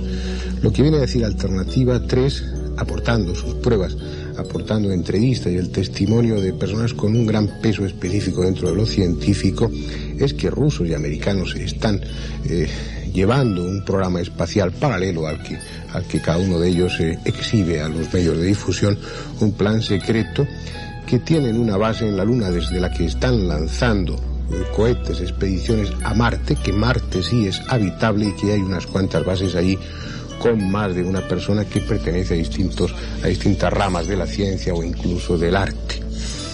Esto es tremendamente, eh, yo diría que increíble, pero si uno eh, eh, analiza despacio las circunstancias en las que nos vemos envueltos y si uno empieza a mostrarse suspicaz, como hicieron los que realizaron el programa Alternativa 3, empiezan a encontrar cada vez más elementos de juicio que les permiten avanzar en esa hipótesis hasta llegar finalmente al convencimiento de que todo eso es verdad. Algunos de los testigos ya no están, como el, astronauta Brodin, que murió en el año 1978, se suicidó y es una de esas muertes extrañas que también rodean a todo ese tema de Alternativa 3. Por ejemplo, Valentine, que era un astrónomo, murió en unas circunstancias muy eh, misteriosas, ni más ni menos que fue objeto de una cremación espontánea.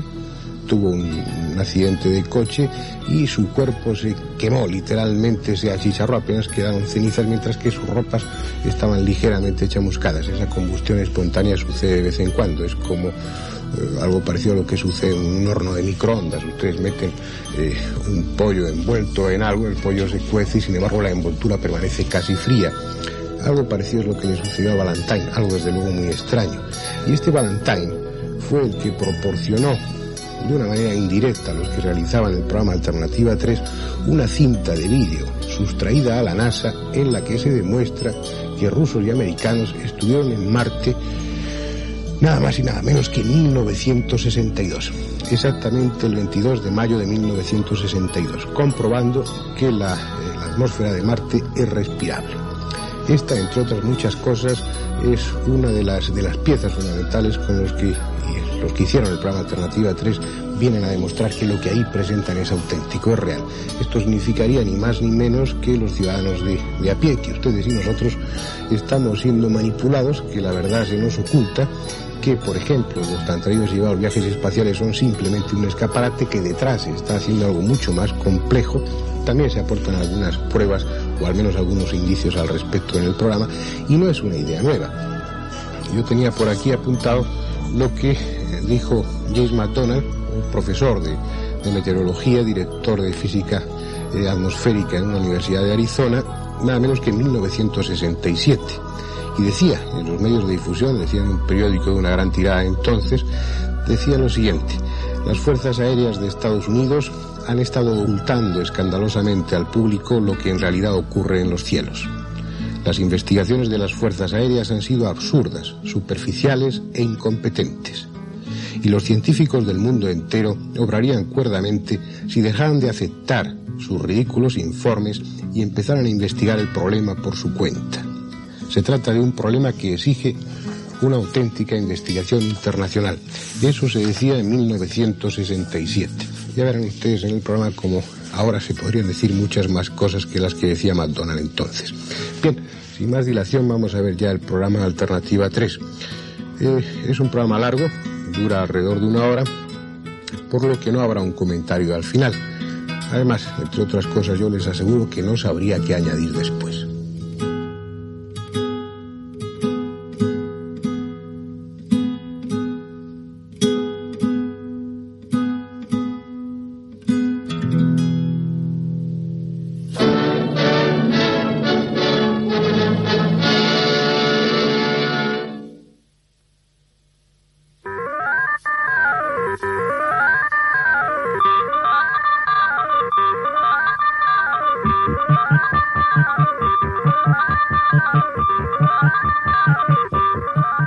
Informe científico.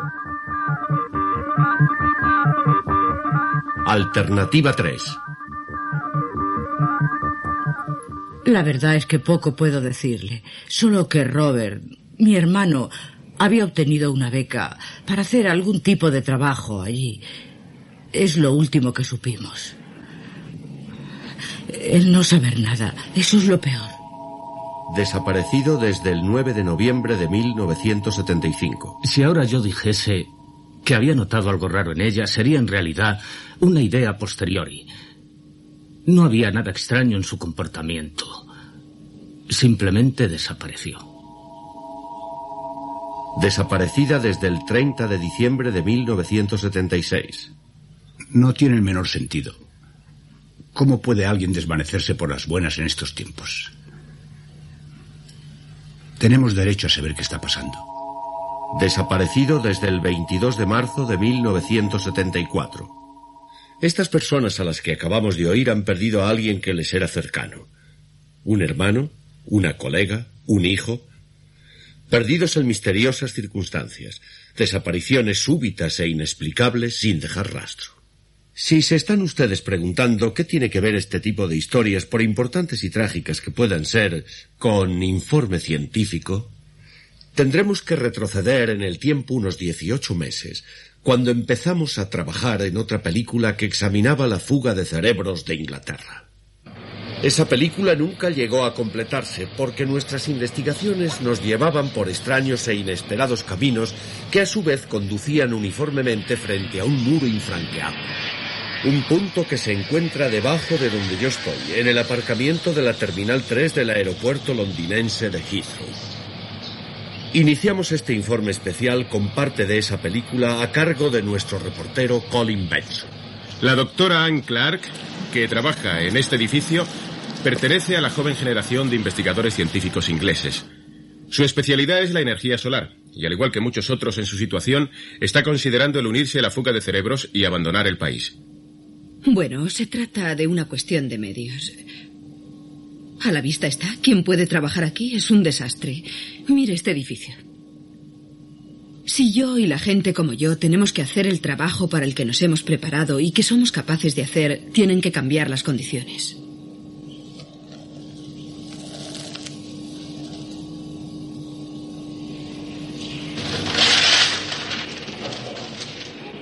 Mira, es un desastre. ¿Qué opinas de esto? A ver. Poco después de filmarse esta entrevista, Anne Clark tomó una decisión. Sin embargo, era evidente que rehuía por completo hacer cualquier comentario acerca de los motivos que le impulsaron a tomarla. Anne, por favor, no nos dejan entrar. Dicen que cumplen órdenes. Sí, lo sé, lo siento. ¿Puede decirnos qué está pasando? No, no, no lo siento. No puedo seguir con la película. Me marcho de viaje. ¿Pero qué es lo que pasa? No puedo decir nada. Esta es la última filmación que tenemos de la doctora Anne Clark.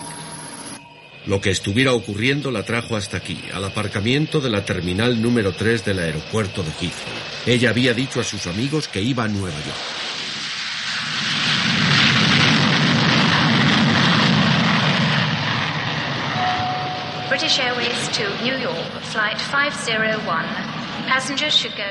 Pero no existe registro de embarque que indique que saliera de este aeropuerto ni ese día ni ningún otro. La única prueba de que ella estuvo aquí es su coche abandonado. Aparte eso, nada.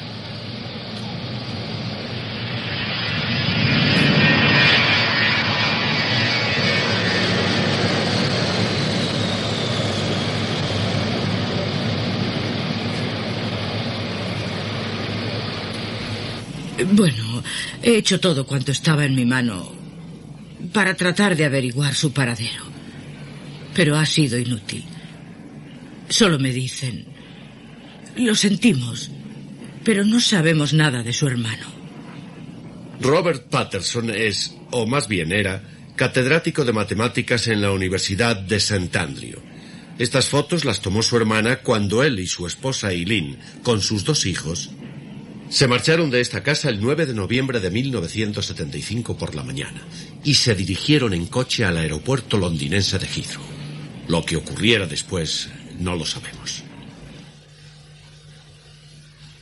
Al abandonar las Reales Fuerzas Aéreas, donde estuvo trabajando en importantes proyectos, Brian Pendlebury dijo a sus padres que se iba a Australia, a Sydney, a trabajar para una firma de electrónica. Les envió fotografías de su vida allí y durante algún tiempo permanecieron en contacto por carta. Un amigo suyo iba a ir a Sydney y le dijimos que por qué no visitaba a Brian y le daba una sorpresa. Bien, él fue a la dirección que le habíamos dado y allí nunca habían oído hablar de Brian. A pesar de las cartas y fotografías, que era algo que quedaba sin explicación, no hay otra prueba acerca de Brian Pendlebury, aparte el hecho de que su nombre apareciera registrado en el aeropuerto londinense de Heathrow como pasajero de un viaje con destino a Sydney. Eso, hasta donde hemos podido averiguar, es el último dato de que alguien le haya visto. Anne Clark, Robert Patterson y Brian Pendlebury. Solo tres de los 400 nombres recopilados para nuestro proyectado informe científico acerca de la fuga de cerebros de Inglaterra. Desde esta oficina, nuestros colaboradores empezaron a investigarlos a todos ellos. ¿Qué tenían en común? ¿Cómo eran los que abandonaron este país? ¿Cuáles eran sus razones y qué pensaban después acerca de ello? De esos 400 nombres investigados, resultó evidente que 24 habían desaparecido sin dejar rastro, algunos solos, otros con sus familias. ¿A dónde fueron y por qué? Y desde luego cómo. ¿Cuál era si es que existía el factor común?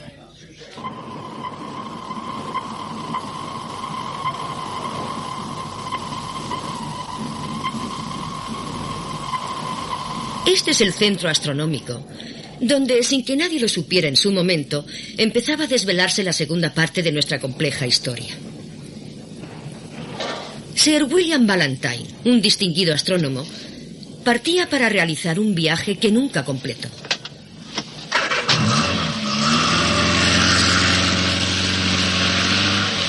Distinguido astrónomo muere en accidente. Un derrapaje fatal mata a un científico. Necrológica. El profesor Sir William Ballantyne conocido científico, muere en accidente.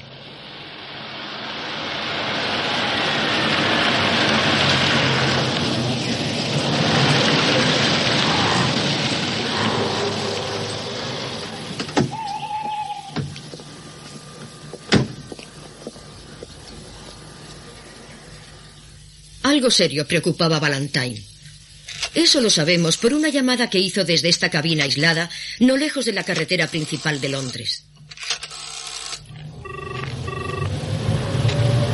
Telefoneó a un viejo amigo, un editor jefe de una agencia de noticias llamado Robert Henry. ¿Qué impresión le produjo a usted? Parecía agitado, cosa rara en él, porque normalmente solía ser un hombre bastante tranquilo. Me dijo que venía en coche a Londres y que si podíamos vernos le dije que sí. Me preguntó si había recibido un paquete que me había enviado la víspera. Le contesté que lo tenía. Contenía esta cinta de vídeo que me pidió que guardase bajo llave hasta su llegada. Bueno, le esperé y naturalmente a la mañana siguiente me enteré del accidente. Estas fotos las tomó un fotógrafo de agencia. A pesar del considerable espacio que la prensa dedicó a la noticia, solo se proporcionó una misma fotografía a la prensa y la televisión nacionales.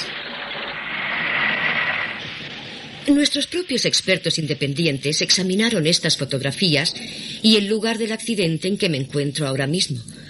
No sacaron ninguna conclusión en firme, pero dijeron que la causa del accidente permanecía, al menos para ellos, en el más absoluto misterio. Pero ¿y la cinta de vídeo que Valentine tenía tanto interés en que llegase a salvo a manos de su amigo el señor Henry?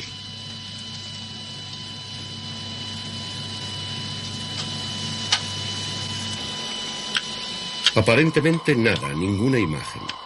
Solo el incesante ruido del espacio, el nada diferente a incontables otras cintas de los archivos de la radioastronomía. Nos aseguraron que aquí no había solución alguna a la misteriosa muerte violenta de Sir William Ballantyne. En ese caso, ¿cuál podía ser la información vital que Ballantyne había descifrado de esos ruidos aparentemente casuales? Es algo que tuvimos que esperar un tiempo para averiguarlo. Mientras tanto, sin embargo, ocurrió algo que por lo menos al principio parecía ser una clave. Se recibió una llamada en estas oficinas de informe científico. Me encontré hablando con un hombre joven, al parecer, que se negó a dar su nombre ni ningún otro detalle personal por teléfono. Solo me dijo que había conocido a Sir William Valentine durante una visita que el astrónomo había realizado poco antes de su muerte al cuartel general de la NASA en Houston, donde él trabajaba. Quedamos citados cerca de aquí para una hora más tarde. Bien, Jack, estoy listo. Es posible que muchos consideren poco ético lo que van a ver ahora. Sin embargo, creemos que a la luz del desarrollo posterior de los hechos, nuestra acción estaba justificada. Benson iba equipado con un pequeño transmisor para que pudiéramos registrar la conversación entre ellos. Y colocamos la cámara oculta frente al mercado donde se había fijado la cita. ¿Colin Benson?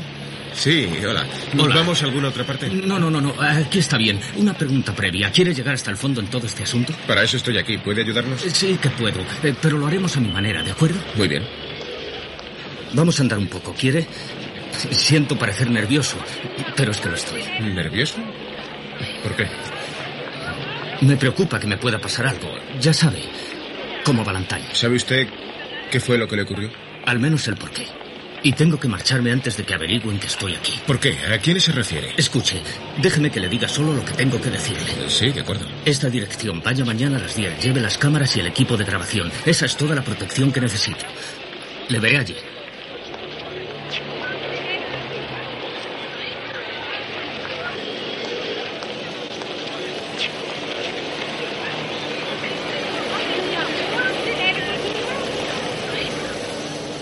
Colin Benson llegó a la dirección que le habían dado poco después de las 10 del día siguiente con un equipo de filmación. Aparca ahí.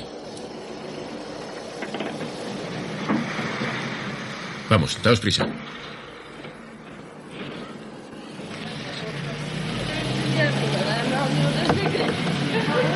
Al rato abrieron la puerta. Les mostramos la parte siguiente de la película completa, sin montaje tal y como la rodamos aquel día.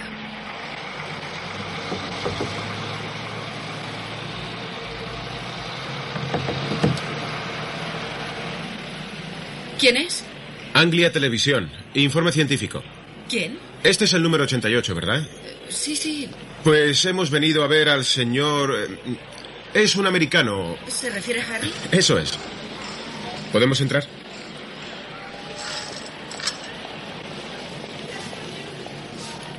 Está arriba. Gracias.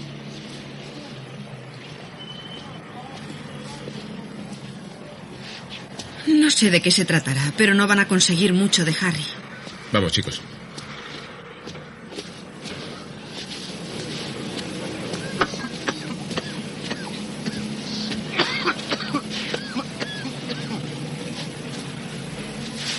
¿Qué hay?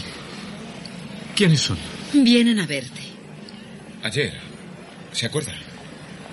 No. Déjeme en paz. ¿Qué le ocurre? Llévatelos de aquí. Váyanse, por favor. Solo queremos hacerle una entrevista. Será mejor que se vayan. ¿Está drogado o algo así? ¿Pero qué drogado? ¿Qué dice? Contésteme una pregunta. ¡Harry! ¡Harry, por favor! Tranquilícese. ¡Harry! ¿Qué le pasa? ¡Por favor, Harry! ¡Tranquilízate! Fue la última vez que vimos a Harry, el misterioso americano, a pesar de que volvimos con la policía una media hora más tarde. Estuvimos vigilando esta casa durante varios días sin obtener resultado alguno. En otros sitios, sin embargo, piezas y más piezas de este extraño asunto empezaron a encajar. La gran sequía mundial de aquel verano no había tenido igual en la historia conocida.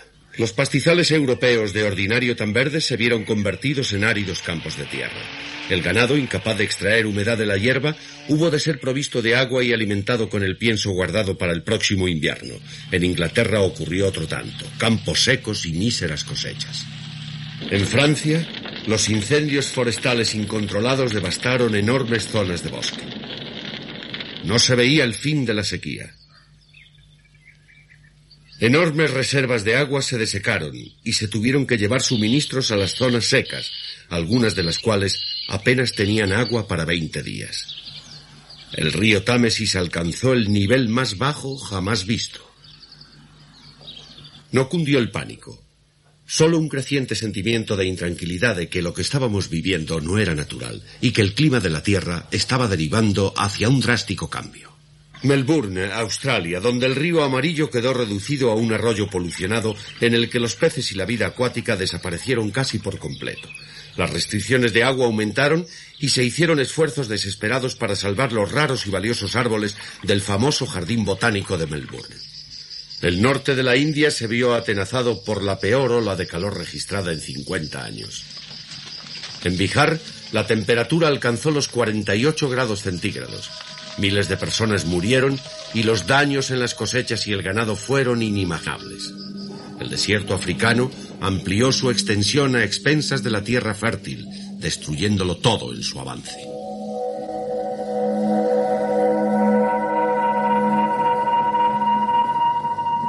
Mientras tanto, en China y casi toda Asia, terribles terremotos ocasionaron muertes a millones, más de las que ocasionaría un ataque nuclear. Al otro lado del Pacífico, el Caribe parecía a punto de estallar.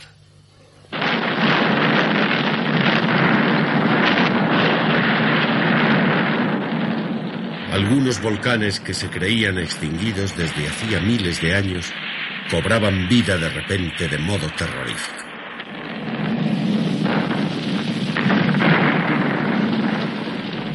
Ciudad de la Muerte, dos mil cadáveres en las calles de Guatemala.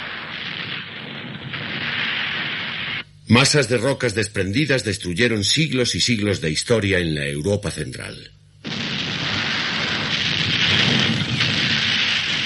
En Italia y Yugoslavia muchos pueblos antiguos fueron reducidos a escombros.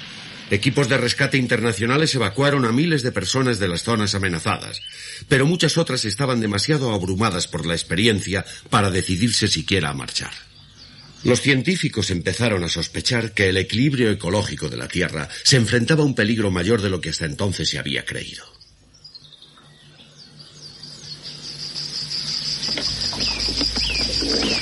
En la cumbre de la sequía entrevistamos en la Universidad de Cambridge a alguien preparado para ofrecernos el principio de una respuesta.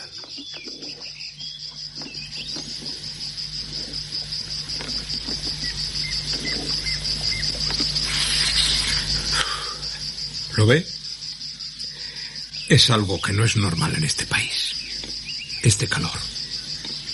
Las teorías de Gerstein, cuando las lanzó hace más de 20 años, habían sido universalmente rechazadas. Le tacharon de alarmista y de pesimista. Por el contrario, los acontecimientos demostraron que calificarle de optimista hubiera sido lo indicado. A finales de los años 60 la Tierra estaba ya tan atrapada dentro de una envoltura debida a su propia polución que el calor del sol y el de los procesos industriales experimentaban crecientes dificultades para disiparse. Diez años antes de la predicción de Gerstein, el notable efecto de invernadero, un espesamiento de la atmósfera exterior debido al aumento de los niveles de dióxido de carbono, se había convertido en realidad. A medida que la atmósfera se hacía más densa, se experimentaban variaciones extremas de temperatura, desde calores tórridos hasta fríos sin precedentes. Norteamérica padeció el peor invierno de que se tenía noticia. Los ríos se congelaron e incluso las grandes cataratas del Niágara se vieron detenidas. En muchas zonas el presidente Carter ordenó el estado de emergencia. Pero el más terrorífico descubrimiento que hicieron los científicos fue que el nivel de nieve no derretida del año pasado era el primer paso hacia una próxima e inevitable era glacial. Desde la conferencia de Huntsville en Alabama en 1957, mis ideas fueron por fin tenidas en cuenta por un pequeño grupo de físicos y de consejeros gubernamentales. Pero entonces, claro, ya era demasiado tarde. Profesor Gerstein, ¿puede decirnos qué pasó después de Huntsville? Lo habitual. Los políticos vinieron corriendo a nosotros como si pudiéramos parar las fuerzas de la naturaleza. Pero no podemos, les dije yo. ¿Por qué no hicieron algo antes, cuando todavía era tiempo? Dicho así, parece que no hay solución. Condenado calor. ¿Consiguió algo la conferencia? Hubo algunas discusiones secretas. ¿Puede contarme algo de eso? No, Nada en absoluto. Pero yo tenía entendido que... Mire, lo que estoy dispuesto a decir es que de las tres alternativas que se discutieron, dos son una locura y mejor es olvidarlas. En cuanto a la tercera, quizá no sea tan descabellada, pero no sé si alguna vez se hizo algo al respecto. ¿Puedo saber en qué consistía? En el momento en que se filmó esta entrevista, Carl Gernstein se negó a decir nada más acerca de la alternativa 3. A lo largo de este programa les mostraremos cómo descubrimos esta información por nuestro propio esfuerzo. También veremos una importante entrevista con el antiguo astronauta Bob Grodin. Esta es una foto suya antes de posarse sobre la Luna. Bob fue uno de los que formaron parte del proyecto Apolo a los que les fue difícil readaptarse a la vida de la Tierra. Pero ninguno tuvo tanta dificultad como él. Aquí le tenemos tal y como es en la actualidad. Solo han pasado cinco años. Se dice que en ello intervinieron múltiples factores psicológicos, los cuales a primera vista podrían justificar los cambios de personalidad, la inestabilidad y la ruptura de las antiguas relaciones. Pero ¿cuáles fueron en realidad esos factores psicológicos?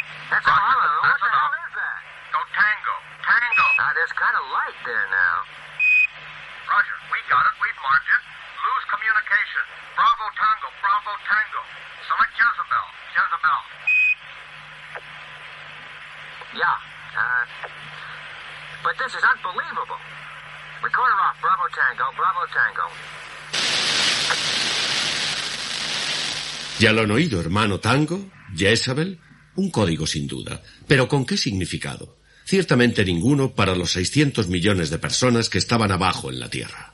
Desde Boston, el Massachusetts, arreglamos para que el astronauta Bob Grodin hablara con nosotros. La entrevista se filmó para montarla más adelante. ¿Puede oírme, Bob? ¿Me oye ahí en Boston? Grodin no mostró el menor reparo en discutir la depresión que sufrió tras su regreso del espacio. Pero no pareció que fuéramos a obtener nada positivo de la entrevista hasta que le hice esta pregunta. Se ha sugerido por diversas personas, algunas muy responsables, que todos ustedes, los del proyecto Apolo, vieron en el espacio mucho más de lo que se les ha permitido admitir públicamente. ¿Quiere comentar algo acerca de este particular? ¿Qué diablos quiere hacerme? ¿Puedo saber qué demonios quiere hacerme? ¿Qué, qué quiero hacerle? ¿Perjudicarme? ¿Eso es lo que pretende usted hacer? Lo mismo que a ese pobre diablo de Valentine, eso quiere. ¿Pero por qué a mí? Yo salía despacio a hacer un trabajo, eso es lo que...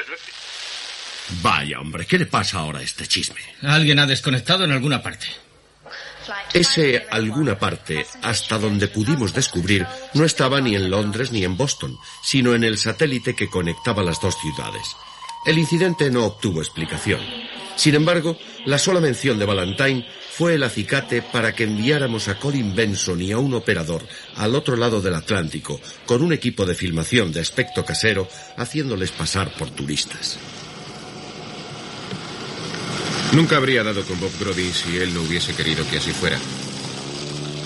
Pero echando mano de las pocas pistas de que disponía, llegué hasta el escondido chalet en el que ahora vive. ¿Quiere una cerveza? Sí, gracias. Mm.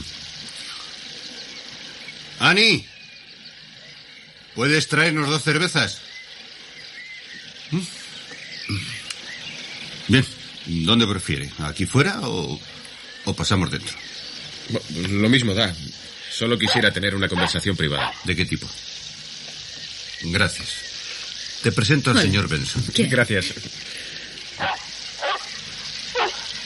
¿Quién es Annie? No es mi hija, ¿entiende? Puede registrar eso. Muy bien.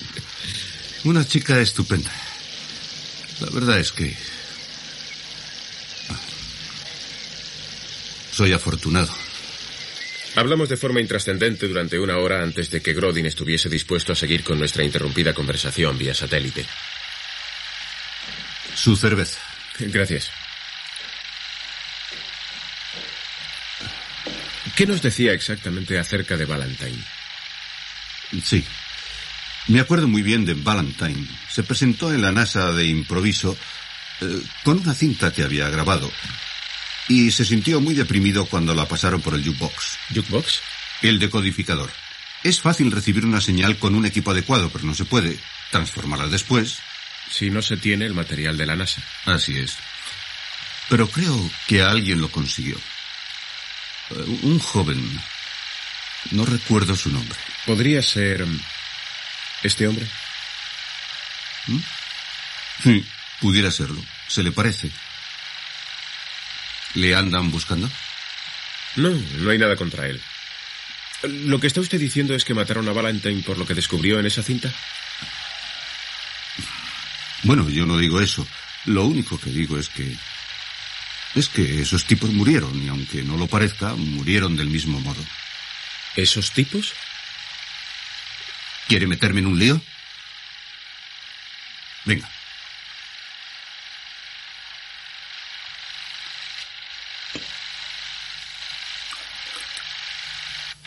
Una hora más tarde le preguntaba, bueno, Bob, ¿qué ocurrió en el espacio? Cuénteme. El resultado fue una gran decepción. Y no fuimos allí para eso. ¿Qué quiere decir?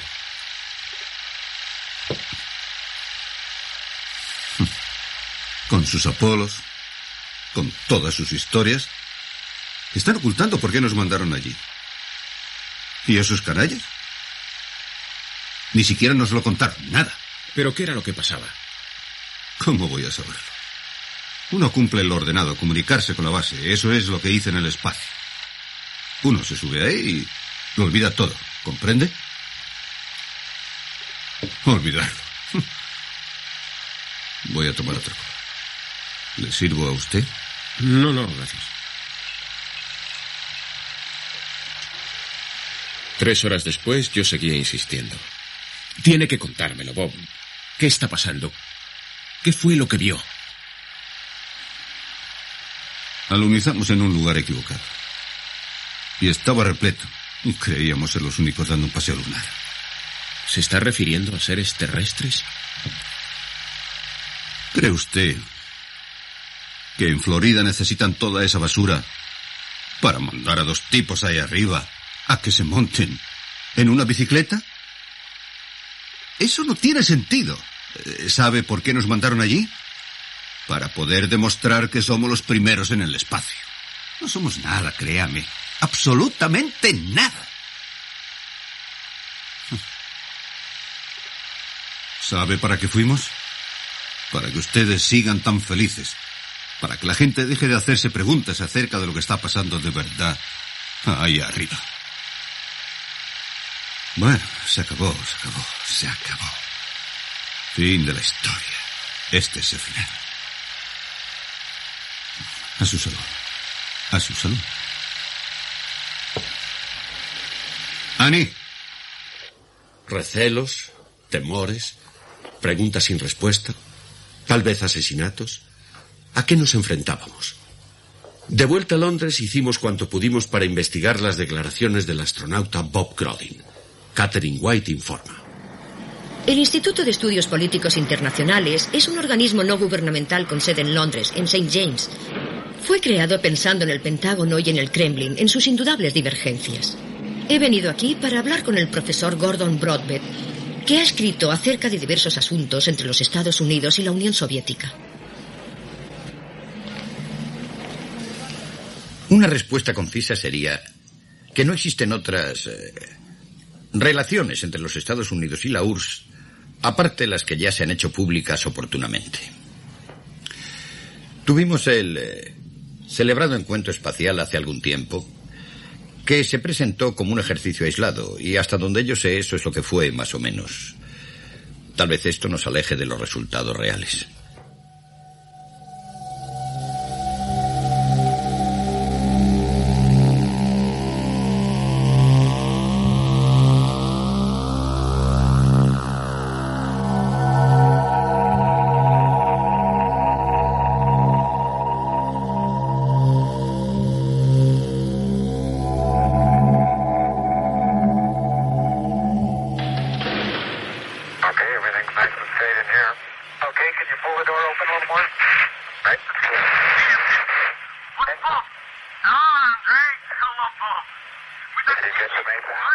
Porque es indudable que en los grandes temas de la cooperación Estados Unidos-Unión Soviética hay un cierto elemento de misterio que confunde a muchos de nosotros. Por decirlo de un modo sencillo, no llegamos a entender cómo es posible que la paz se haya mantenido en los últimos 25 años. Incluso los expertos están confundidos. Pero también, eh, y por una vez, estamos de acuerdo. Está probada la creencia popular en la existencia de un equilibrio en el poder nuclear, y eso es una utopía. Y cuanto más lo piensa uno, menos sentido tiene. Hay demasiados desequilibrios, especialmente contemplado desde la perspectiva de la historia. Entonces, ¿cuál es su explicación? Lo que nosotros creemos sinceramente es que a los niveles más altos de la diplomacia, entre el este y el oeste, hay un factor operativo del que no sabemos nada. Y muy bien pudiera ser, pudiera, que este factor desconocido fuera una operación en el espacio de gran magnitud pero secreta. En cuanto a la razón que pueda haber tras ello, bueno, no tenemos por qué especular. guidance is internal. 12, 11, 10, 9, ignition sequence start. 6, 5, 4, three, two, one, zero. All engine running. Liftoff. We have a liftoff. 32 minutes past the hour. Tower cleared. We got a roll program.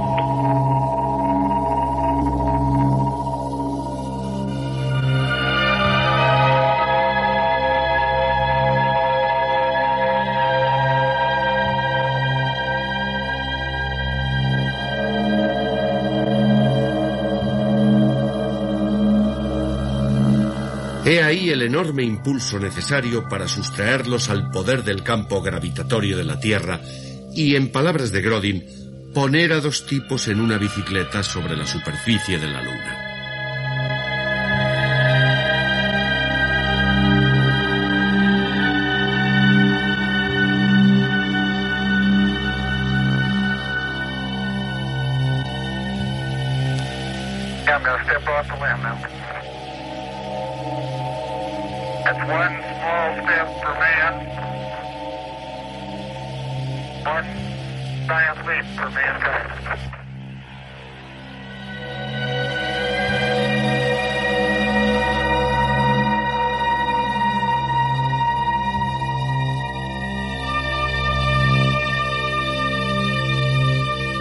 Supongamos que esa inmensa energía no tuviera que usarse y casi agotarse en solo llegar al espacio, sino que pudiera iniciarse desde el exterior. ¿Qué clase de viaje nos permitiría eso? Obviamente podríamos llegar más lejos con menos energía o mandar una nave mayor. De hecho, la única manera posible de considerar el viaje espacial a esta escala es eh, mediante esta clase de lanzamientos previos. Eh, por ejemplo, desde una plataforma en órbita alrededor de la Tierra. O desde la Luna. Sí, claro. Si pudiésemos llevar allí el material y construir la nave, sería factible. ¿Podríamos transportar allí los materiales? Haría falta un medio de transporte inmenso. Sí. Ahora tenemos máquinas. En teoría podríamos hacerlo, especialmente si dispusiésemos de algún tipo de cooperación internacional. Cooperación internacional en el exterior. Un carguero espacial. Pero para transportar qué y a dónde. Todos hemos visto el encuentro de los laboratorios espaciales americano y ruso, y a los hombres que allí vivieron y trabajaron durante varios meses. Pero ¿qué estaban haciendo todos ellos allí en el espacio? tenemos la tendencia a confundir la carrera de armamentos y la carrera espacial como si fuesen prácticamente la misma cosa. Las visitas de un bando al otro, como esta de unos técnicos soviéticos que son recibidos por sus colegas americanos, se han tomado como meras cortesías diplomáticas. Tenemos una buena relación de trabajo con la Unión Soviética y estoy seguro de que esta proseguirá. Pero los rusos fueron los primeros con su Sputnik en 1957. Y más tarde, en el mismo año, lanzaron la primera criatura viviente, la perrita laica. Luego, tres años después, dieron el paso gigantesco enviando al primer hombre al espacio, Yuri Gagarin. Y más tarde la primera mujer, Valentina. La urgencia porque el primer hombre sobre la Luna fuese un americano la provocó el presidente Kennedy. Fuimos los primeros en inventos modernos y los primeros en la energía nuclear. Y esta generación no piensa quedarse a la zaga en la era espacial que se avecina. No pretendemos solamente ser parte de ella, sino que aspiramos a estar a la cabeza. A finales de los años 60 pareció que los rusos simplemente lo habían dejado, que habían abandonado sus intentos. Y hoy aquí Cabo Cañaveral está prácticamente abandonado, convertido en un desierto de acero y hormigón. El más ambicioso proyecto de la historia de la humanidad parece haber caído en el olvido. ¿Hemos de creer entonces que con esto se acaba todo? De los 2.000 lanzamientos que se hicieron desde la Tierra al espacio, el 60% los llevaron a cabo los rusos. Aquí tenemos la superficie lunar en su cara visible para nosotros. Las banderas indican alunizajes de naves americanas y soviéticas. Entre las naves espaciales rusas estaba el Vostok, que supuestamente no se pretendía que llegara a la Luna. Pero en 1972 se grabaron estas imágenes y esta conversación de Grodin con el control central.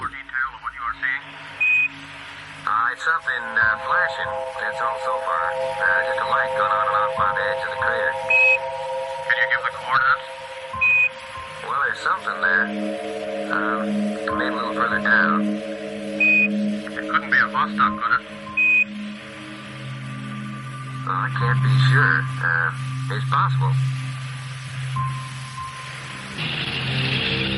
Los vuelos del Vostok ruso tuvieron lugar a principios de los años 60.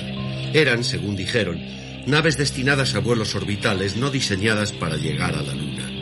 Así pues, ¿qué conclusión debemos sacar de esta indicación del control de la misión de Houston, confirmada por el piloto del módulo lunar en 1972, de que una nave espacial rusa anticuada estaba girando alrededor de la Luna con sus luces lanzando destellos?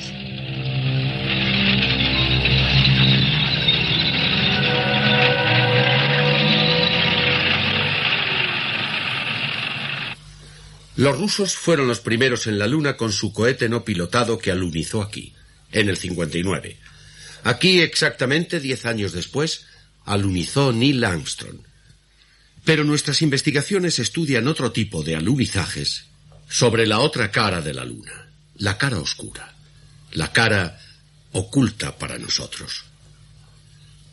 ¿Cómo podemos aceptar que esta notable agrupación de alunizajes americanos y soviéticos sea una mera coincidencia. Cuando volvimos a Cambridge y le presentamos al doctor Gernstein la información que habíamos obtenido hasta entonces, accedió por fin a dejarse entrevistar acerca de la alternativa 3. En la conferencia de Huntsville acordamos que no se podía hacer nada por frenar el avance demográfico ni evitar el agotamiento de las reservas alimenticias de la Tierra. Alternativa 3 era una opción mucho más limitada. Era un intento de asegurar que al menos algunos seres humanos pudieran sobrevivir a la hecatombe final. Éramos teóricos, no técnicos, pero estábamos hablando de un tipo de viaje espacial que hasta entonces era patrimonio de la ciencia ficción. ¿Se refiere a ir a colonizar algún otro planeta? Me refiero a salir huyendo de este mientras estemos a tiempo. Luego el doctor Gerstein siguió hablando del tipo de selección humana que les gustaría saber que se salvaba, un equilibrio de las ciencias y las artes, en realidad un amplio espectro dentro de lo posible de la cultura humana. Dijo que la lista nunca sería exhaustiva, pero que así todo sería mejor que nada. Estas son las fichas que vieron antes. Recopilan agentes desaparecidas sin dejar rastro ni explicación durante el último año y medio. En otros países tienen listas parecidas. En todas ellas hay seres pertenecientes al tipo de selección que Gerstein describió. Todos con buena salud y de menos de 55 años. Pero ¿a dónde han ido?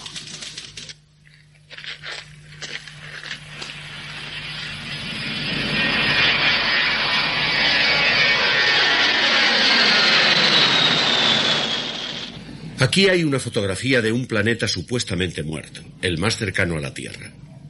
Marte, al parecer, ofrece pocas posibilidades de supervivencia si hemos de creer en estas fotografías tomadas por el Vikingo 2, pero no estarán trucadas.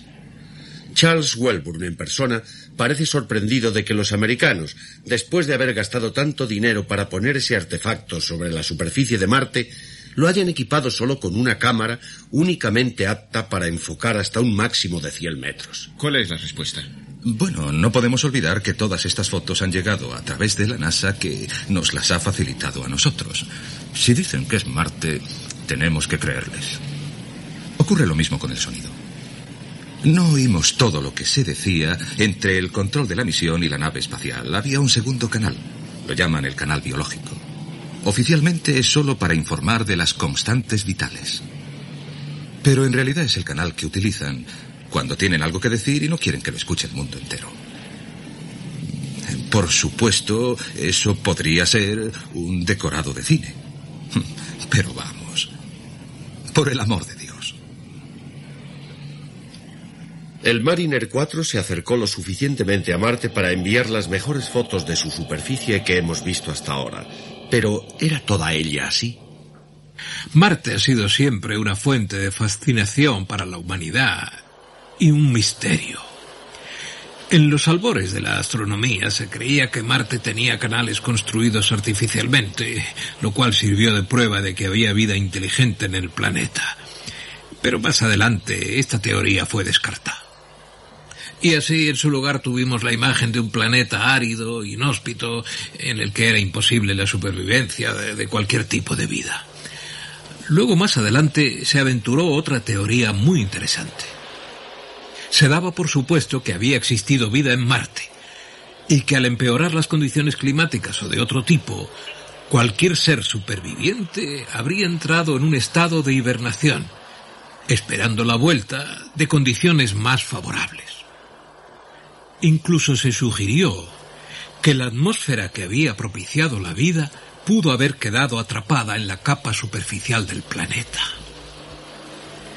Hubo un acontecimiento hace varios años que hizo que esta teoría pareciese convincente.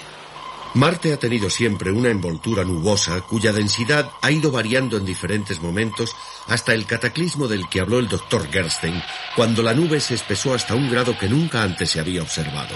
Eso ocurrió y fue científicamente registrado en 1961. Era evidente que el Marte estaban produciéndose tormentas de proporciones incalculables. Cuando más adelante se despejaron las nubes se advirtieron algunos cambios notables. Los casquetes polares habían disminuido de tamaño considerablemente y alrededor de las regiones ecuatoriales había una amplia franja de color más oscuro.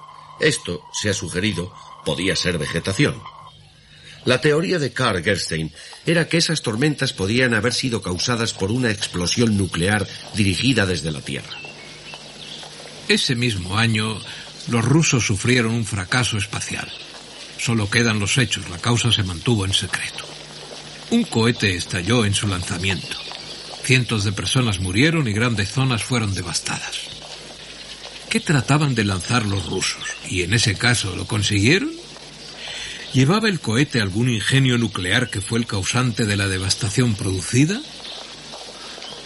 ¿Pudieron los rusos en el segundo intento lanzar otro ingenio nuclear sobre Marte que produciría los cambios dinámicos registrados en 1961?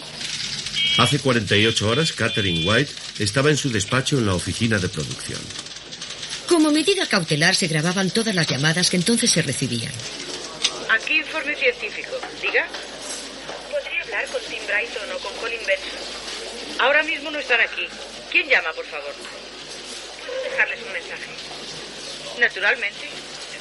Dígale Dile solo que la chica que estaba con Harry les ha llamado y que quiero que vengan aquí cuanto antes. Que traigan las cámaras. No hablaré más que si me filman, ¿de acuerdo?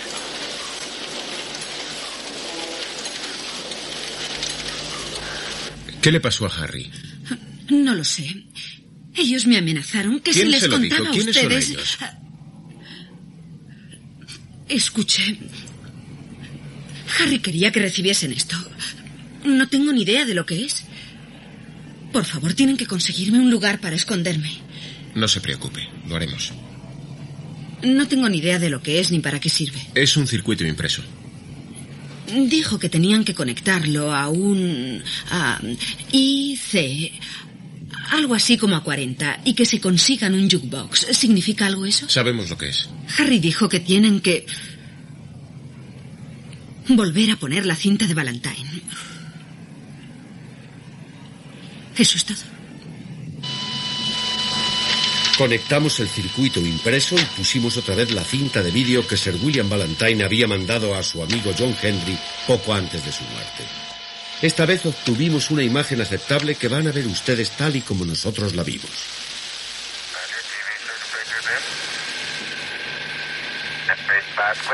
Comrades, Yes, Wilson, loud and clear. We're getting a good picture here and can make a fair amount of detail. How is it with you? Fine here, Houston. Roger. Stand by to scan. Center fire speed, Curatam. Remote control sequence camera for scanning.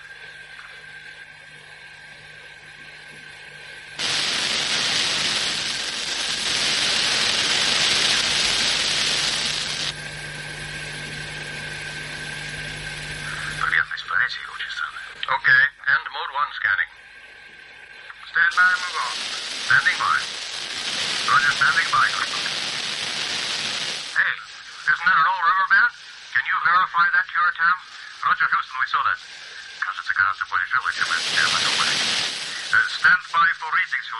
Diversas conversaciones se entremezclaban en ruso y en inglés, y entre ellas se facilitaban datos. Temperatura 4 grados centígrados. Velocidad del viento 21 kilómetros hora sudoeste. Presión atmosférica 707,7 milibares.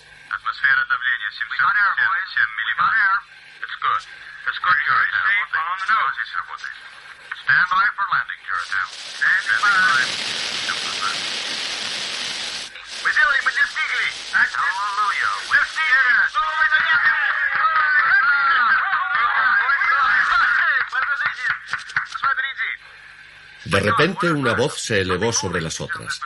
Dios mío, ¿qué es eso? Algo se está moviendo.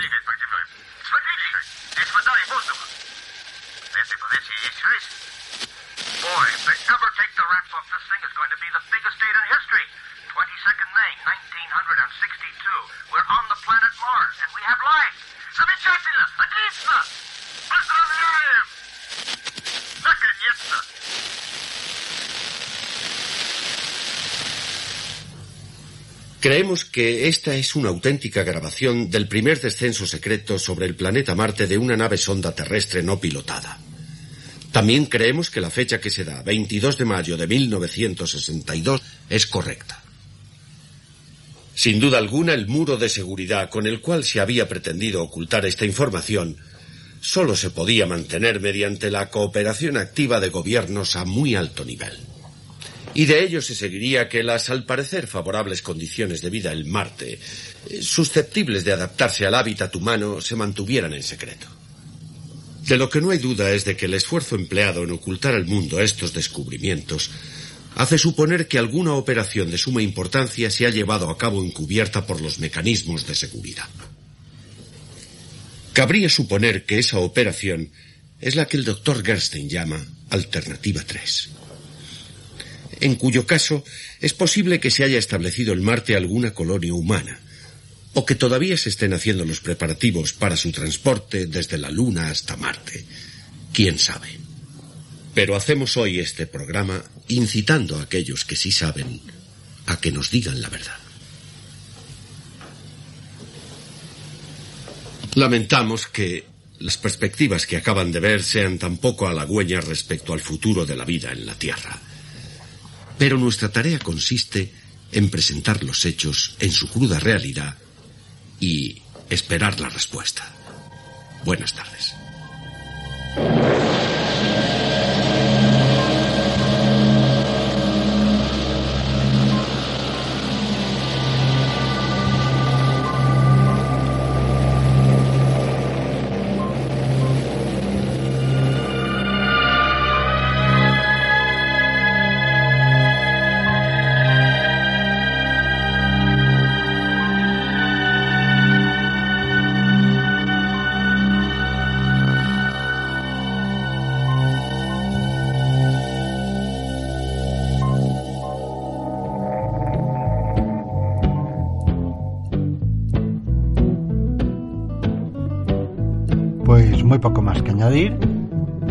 Cada uno puede sacar las conclusiones que quiera.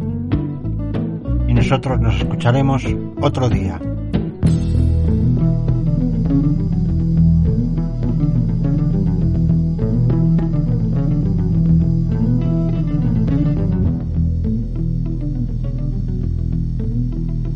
Volveremos con nuevos documentales en la cueva.